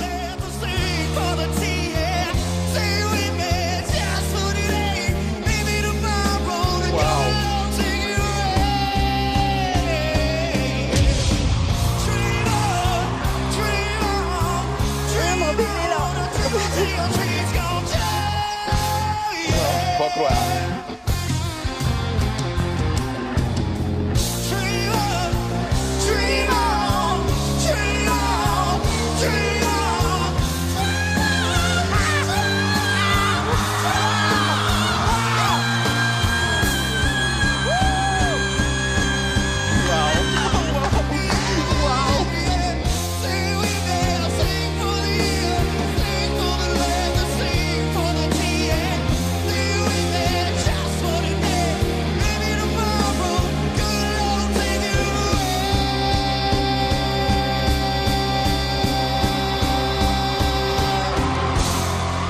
No me quiero ni imaginar lo Bueno, difícil bueno, que es bueno, ¿eh? hacer lo que ha hecho con la voz. No, o sea, me parece imposible. eh, yo hago eso y a mí se me rompen las piernas directamente, las rodillas Esto por los solo aires. unos pocos lo pueden hacer. Sí, además de verdad. eh, todo esto es la voz. Como bien sabéis, os he dicho al principio, en la voz eh, contamos ya con gente que sabe cantar muy bien. Muy, pero que muy bien. Y estos son algunos de los, eh, de los casos que he querido Fantástico. rescatar a modo de, de rock y que la gente escucha también un poquito el de Zeppelin, Scorpions, Sí, Aerosmith, a en su época más. Claro, hay que escuchar eh, música de todos los tiempos y, y grupos de rock hay muchos y muy, muy, muy buenos. Y en España duda. también hay muy, muy, muy buenos. Eh, Muy bien. Vamos a acabar con una sorpresa. Ah, ¿Te acuerdas que el otro día hacíamos lo de Michael Bublé en un concierto? Sí. Bueno, pues eh, Beyoncé, eh, la diva eh, de la música por antonomasia ahora mismo, eh, también hace lo mismo en sus conciertos. Se pasa por el público y de repente le da el Y micro a alguien. Se lo, se lo pasa Se lo pasa directamente. directamente. Esto fue en un concierto, si mal no recuerdo, hace dos años y ocurre esto.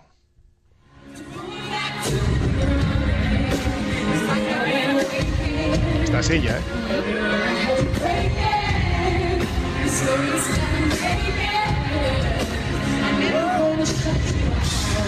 Ahí va.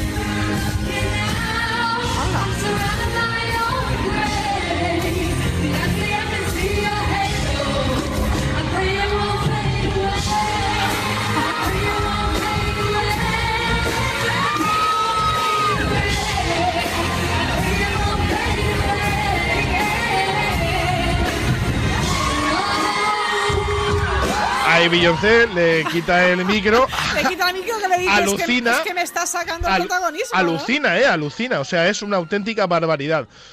Pues esta chica va con sorpresa. Porque esta chica después se fue a un concurso de la voz. Pero eso ya lo contaremos más adelante. Ah, bueno, bueno, pues me quedo con la intriga, pero Eso nos ya lo lo tienes que contar la segunda parte. Eso ¿eh? ya con- lo contaremos Vale, más, vale. más adelante. Pero, pero hay muchos, ¿eh? hay, hay- hay muchos cantantes que se quedan alucinados. Bueno, esto Yo- estoy flipando. Yo creo que no podía imaginar que esta chica casi cantara.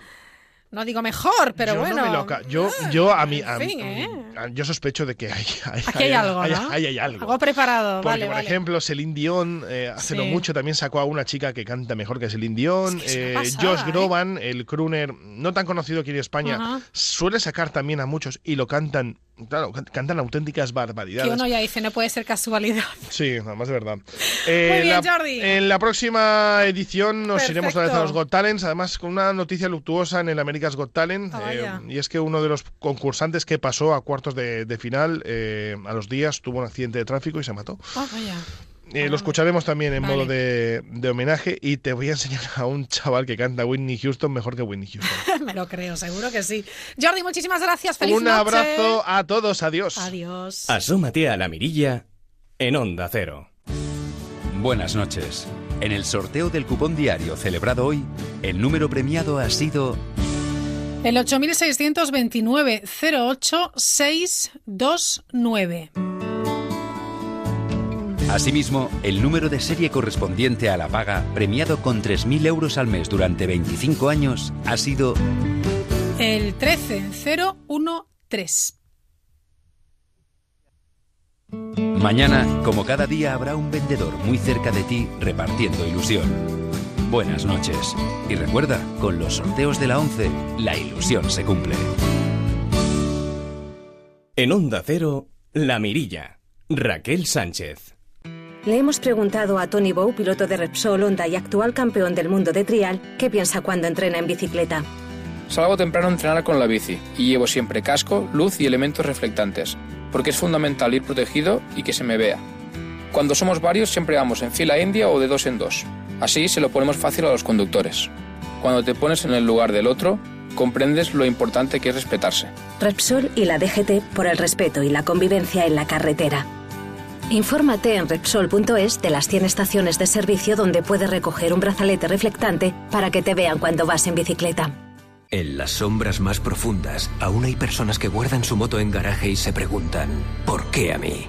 Si te han subido el precio del seguro de tu coche o moto, vente a la mutua. Y sea cual sea, te lo bajamos. Llama al 902-555-485. 902-555-485. Vamos, vente a la mutua. Condiciones en mutua.es. Tener unas vacaciones de primera está bien, incluso viajar y vivir una experiencia de 10 también está bien, pero ¿para qué conformarte cuando puedes pasar un verano del 15?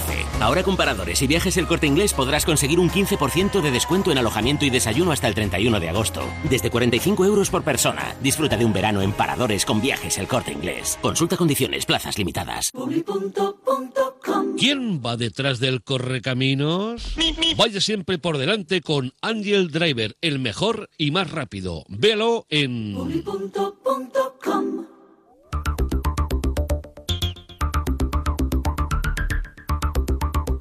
La Mirilla.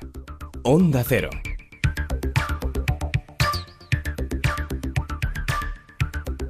Y hoy vamos a hablarles, como les decíamos al inicio, de seguridad. Bueno, más bien de ciberseguridad y sobre todo enfocado a los más pequeños, porque a todos nos preocupa eh, que nuestros eh, hijos, nuestros sobrinos tengan eh, total y plena seguridad cuando navegan por, por Internet. Hay un instituto que es el Instituto Nacional de Ciberseguridad, el INCIBE, que está muy pendiente de, este asunto y ayuda pues a padres, a educadores y también a adultos, como, como ahora veremos. Tenemos al otro lado del teléfono a Ana Santos, ella es responsable de la Oficina de Seguridad al Internauta y también eh, a los menores. Ana, ¿qué tal? Buenas noches. ¿Qué tal? Buenas noches, Raquel. Encantada. Bueno, es muy importante, yo creo que la gente conozca eh, el eh, funcionamiento de este Instituto Nacional de Ciberseguridad, del INCIBE, sobre todo por eh, las herramientas que nos proporcionáis para echarnos una mano y conseguir, bueno, pues esa ciberseguridad tan ansiada, ¿no? ¿Se puede conseguir?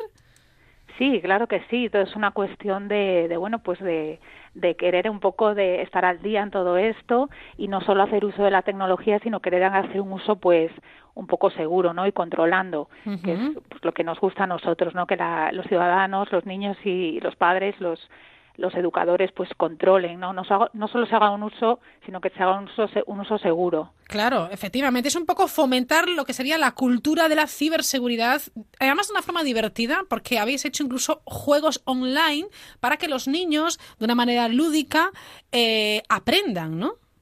Sí, sí, sí. Eh, desde luego que hay muchísimas formas de aprender, pero bueno, ahora es que estamos en verano y, bueno, tiene que ser todo un poco más distendido y, y más divertido. Pues eh, allá por el mes de junio hemos sacado, bueno, ya fue a finales de mayo, hemos sacado un, un, un juego online eh, orientado un poco a al ordenador y a tablet, un poco también para que los niños puedan jugar, pues eh, ahora que estamos eh, de vacaciones Sí. con sus tablets y demás. Eh, pues eso, de una forma divertida, aprender sobre los trucos, los riesgos, cómo protegernos en Internet, en redes sociales, etcétera. Y también eh, el juego que se llama Cyber Scouts. Muy bien. Eh, bueno, ahora ahora podemos decir dónde lo podemos dónde, Claro. dónde lo podemos encontrar, ¿no? Pero tiene una versión para adultos y lo que hemos pensado es que bueno, pues que los papás y los niños también pueden jugar y competir a ver quién sabe más, ¿no? Y quién quién consigue más puntos. Eh, al final eh, las recomendaciones, los riesgos son un poco para todos parecidos, si bien los menores pues nos preocupan más, ¿no? Pero es muy importante que los padres también sepan para que sepan educar y trasladar esas conductas y, y esas herramientas a los niños. Yo estoy segura, Ana, que todavía hay muchos adultos que eh, ponen contraseñas pues muy obvias. Pensamos que a nosotros nunca nos va a pasar nada, pero en realidad sí que pueden utilizar nuestros datos pues para un montón de cosas, unas más peligrosas que otras, pero al fin y al cabo tendremos que proteger eh, nuestra identidad de alguna manera, ¿no? Por supuesto, los riesgos son muy variados. Eh, los riesgos en Internet, pues como dices, pues pueden ir desde la pérdida de información personal, pues porque a lo mejor no hemos hecho algo tan sencillo como copia de seguridad de los datos, o sí. porque no hemos actualizado el ordenador, acordaros del WannaCry, que causó eh, tantos problemas sí. por no tener actualizado el sistema operativo. Eh, podemos ser víctimas de una, de una estafa o, bueno, pues cosas más graves que puedan afectar a la privacidad o la seguridad de nuestros niños, como son los temas de acoso, sexting, grooming. Entonces, eh, bueno, eh, todos los mecanismos de seguridad, pues las copias, las contraseñas seguras, la gestión de, de la información, ¿no? Que decimos nosotros es súper importante, pues para que no nos ocurra nada que no nos gustaría, ¿no? Ni a Claro. nosotros ni a nuestros niños. Entonces, pues bueno, tratamos de con este tipo de, con este tipo de juegos y todas las herramientas que tenemos en el en el portal que dedicado dedicamos a los a los papás y a los educadores que, bueno, si me permites decir, Sí, eh, claro. se llama eh, Internet Segura for Kids y, y la URL es is4k.es. Ujú, Muy bien. Y bueno, pues allí los padres pueden encontrar desde estos juegos hasta pues eh, guías de mediación parental para enseñar un poco a los niños esas pautas, ¿no? Poco a poco, cómo ir introduciéndoles en el uso de la tecnología y el uso seguro. Y bueno, pues un montón de recomendaciones. Perfecto. Bueno, esto es este portal del Instituto Nacional de Ciberseguridad, que es Internet Segura for Kids. Eh, es muy fácil entrar y además es muy fácil mane- ma- manejarse en, eh, en el portal y tenemos toda la información. A veces sí queremos proteger a nuestros chicos, a nuestros niños, pero no conocemos las herramientas y las hay y son de fácil aplicación. No hay que tener tampoco miedo ni, ser un auténtico experto en ciberseguridad, es seguir unas pautas. Eh, En cuanto a la aplicación, está, este juego online para los niños, Ana Santos, el Cyber Scouts, eh, está también en este portal. ¿Y en qué consiste?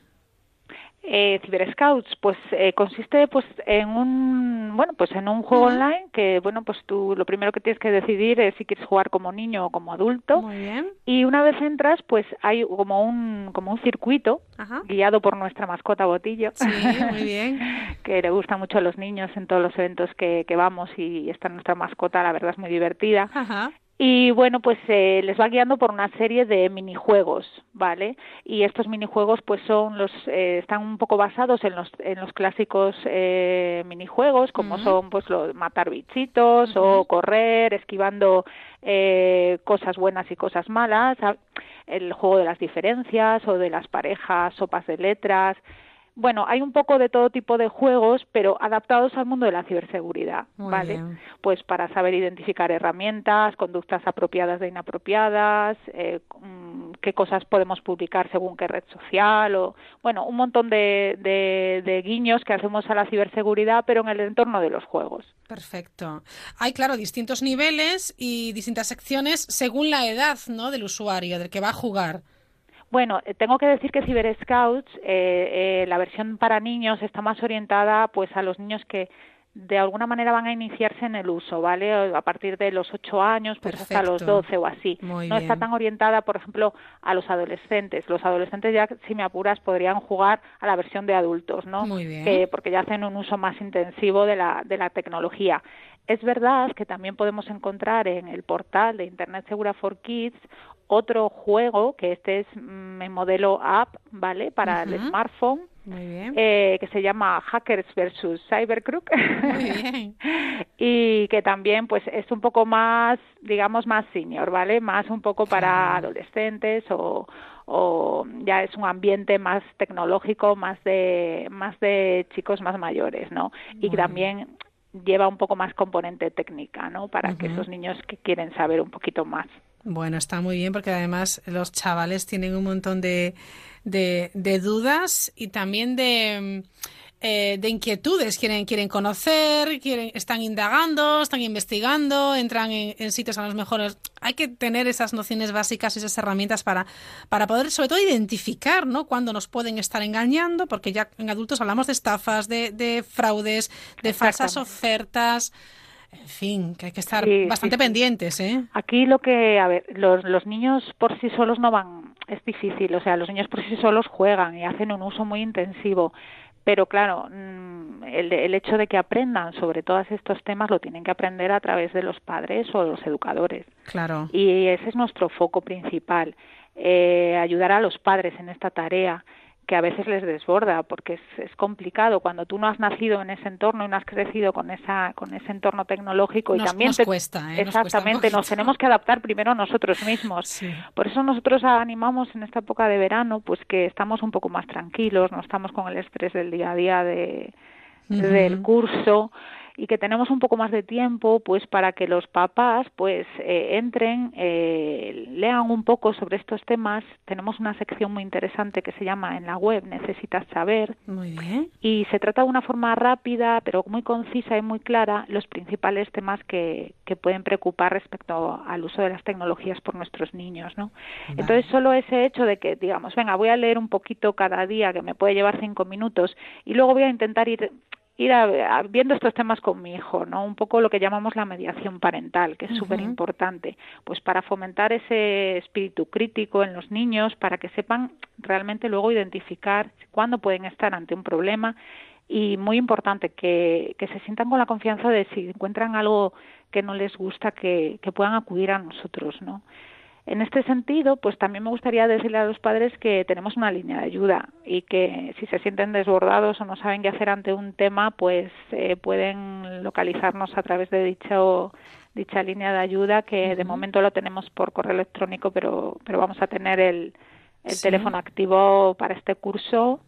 ¿Y cuál, cuál es el correo? Que lo vamos a apuntar también. Pues el correo es, eh, bueno, lo hacemos a través de la web. Hay un Vale. formulario Muy bien.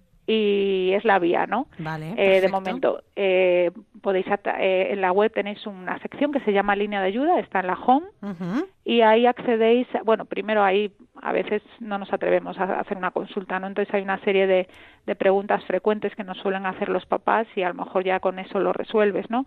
Pero si no, pues puedes eh, introducir tu consulta en el formulario y te contestamos pues bastante rápido en el día o al día siguiente y ya os digo que para este curso es- escolar se va a habilitar una, una línea telefónica que, que bueno que va a ayudar de una forma más directa a los padres en todas los, los, los- las dudas que tengan ¿no? Que serán muchas, a lo mejor. ¿eh? Está muy bien esta, esta línea de ayuda y también o- os ayuda a vosotros a enfocar un poquito, eh, bueno, pues las necesidades, ¿no? Que, que, que, que- que tienen los padres o, o en los centros escolares. Por supuesto, por supuesto. Nosotros, eh, la verdad es que realizamos muchísima formación desde el Instituto Nacional de Ciberseguridad, como, como indicaste, que es, digamos, la entidad.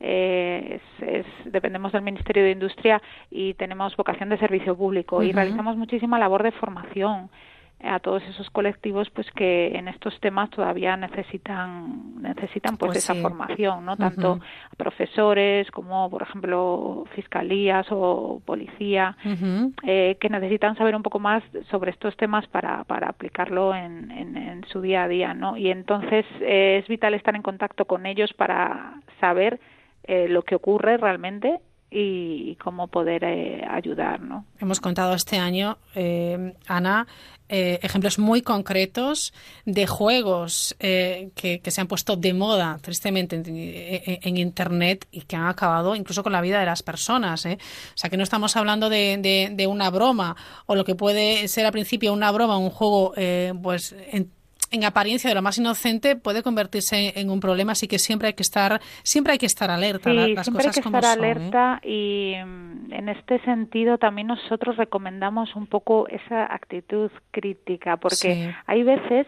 que, mm, que bueno, eh, este tipo de juegos que, que, que han sonado tanto y que pueden haber llevado pues a cosas tan tremendas, ¿no? A algunos niños, hay veces que es- son en sí mismos bulos, pero esos bulos se pueden convertir en realidad porque a alguien se le ocurra decir, ah, pues yo voy a intentar también hacer algo parecido, ¿no? Entonces hay que tener mucho cuidado con lo que con lo que se dice, cómo se dice y bueno, al final lo importante es eh, estar mm, pendiente de nuestros hijos, saber lo que les gusta, saber con quién con quién se relacionan tanto en la vida, o sea, en el ámbito no en la vida, la vida es la misma, ¿no? En el ámbito físico como, como en el ámbito digital. Y es muy importante estar pendiente de, de sus reacciones, de su estado de ánimo, pues para saber realmente si les puede estar ocurriendo ocurriendo algo, ¿no?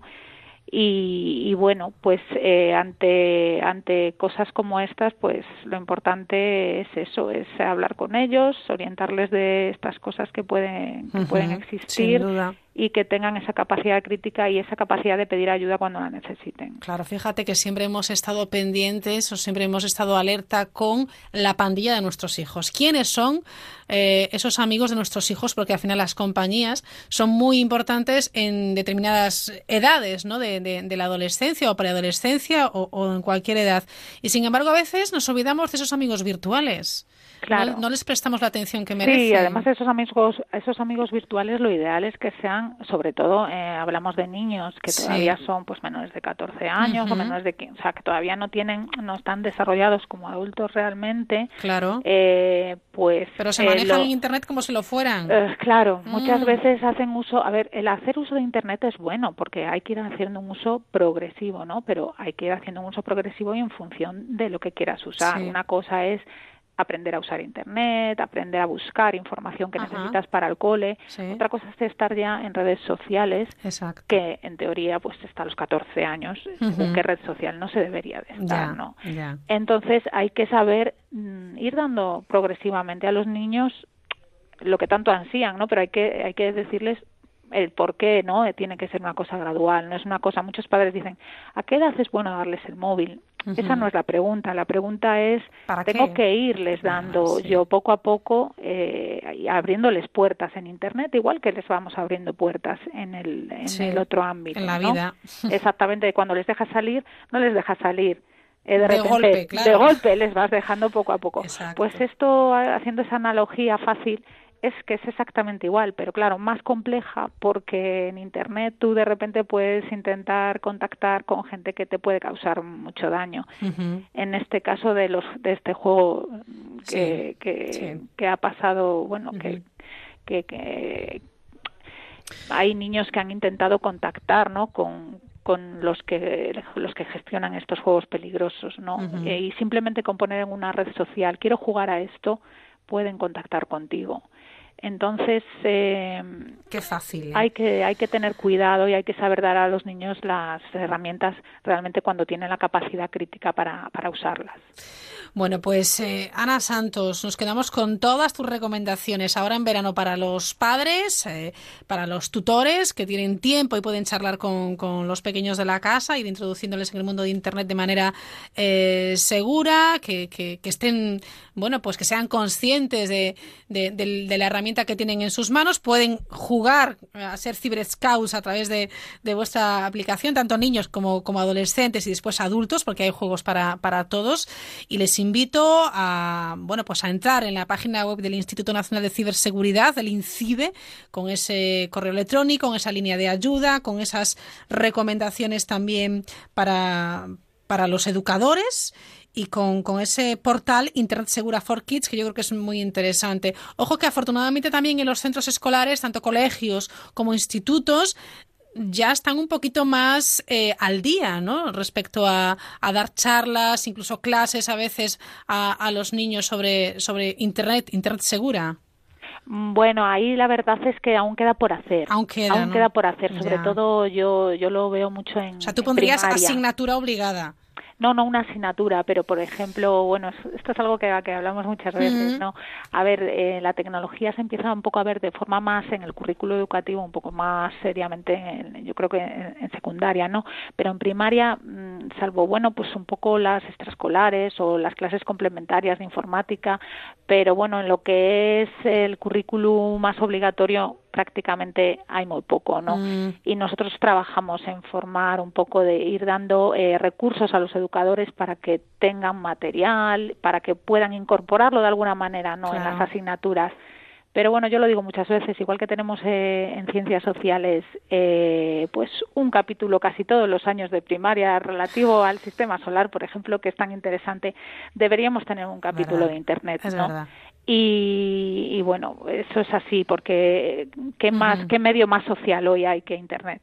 Exacto. Eh, y deberíamos de tenerlo ya como algo, pero vamos, muy, muy, muy intrínseco, ¿no? A la educación de nuestros niños, que no Tiene que estar presente. Sí, sí, Sin sí, duda, y no ayudar a los profesores Sí. a que eso no, no sea algo que ellos tengan que hacer de alguna manera, y, eh, sabes, extra, sino que que Claro. esto esté ya incorporado y que se pueda tratar pues año a año cada vez un poco más, ¿no?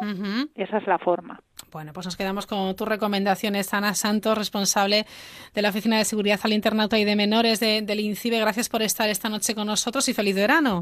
Igualmente, muchísimas gracias, feliz verano y disfrutar.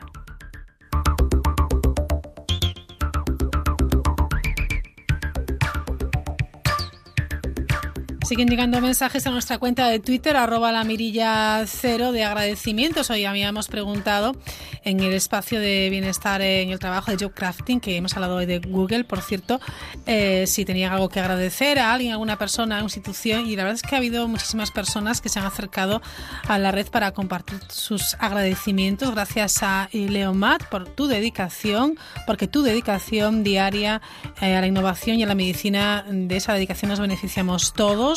Gracias a Mosteiro, porque cada minuto que paso contigo aprendo, crezco y me divierto a partes eh, iguales. Eh, bueno, hay algunos más, por ejemplo. Gracias a arroba Luis Bermúdez, porque siempre tiene soluciones para mis dudas de profesora novata. Pueden seguir enviando pues estos agradecimientos si quieren compartir con nosotros al Twitter de La Mirilla, eh, arroba La Mirilla cero. Ya saben que pueden también ponerse en contacto con nosotros en el- con, con el programa a través del correo electrónico arroba la mirilla 0 s 0 con, con número. Una cosa les cuento que enseguida estamos ya terminando. La Catedral de Ávila abierto al público el campanario al que se puede acceder después de ascender más de un centenar de peldaños de altura y donde se puede visitar la que fue eh, Casa del Campanero. Este espacio se encuentra sobre la bóveda gótica en la torre de la fachada oeste del templo, construido a caballo del románico y del gótico, según ha explicado el canónigo responsable de patrimonio de la diócesis abulense, que se llama Oscar Robledo. Los campaneros vivieron hasta la mitad del siglo en este lugar, junto a sus familias, en una vivienda que tiene una sala y dos alcobas, una cocina con chimenea y otros pequeños espacios.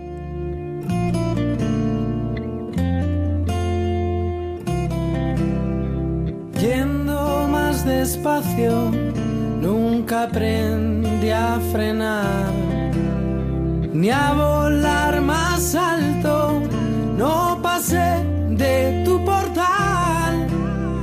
Vestías de luto cuando bailas frenesí. Esto no ha acabado, no ha llegado a su fin. Perdí la fama en un cabaret. En dos minutos llega la brújula, después ya saben la brújula del deporte. Hoy ha estado con nosotros el escritor Francisco Castro, la experta en bienestar en el trabajo Belén Varela, nuestro compañero desde Onda Cero Valencia, Jordi Gosalve, Daniel Burruezo, como cada día nos ha traído las noticias más curiosas. Y por último, Ana Santos, que nos ha hablado de Ciberscouts.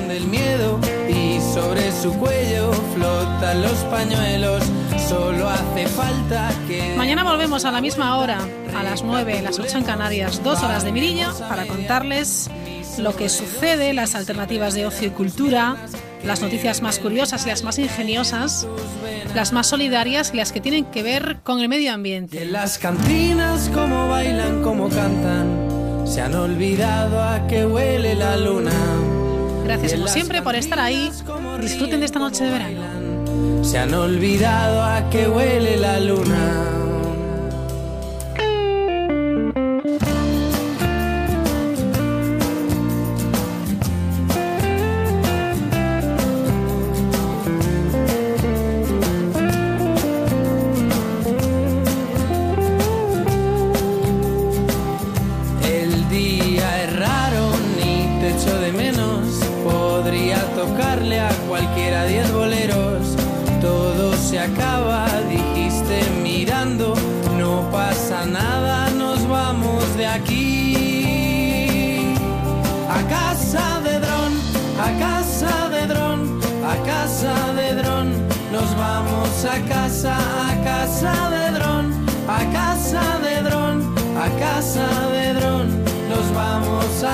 A casa de dron, a casa de dron, a casa de dron. Nos vamos a casa, a casa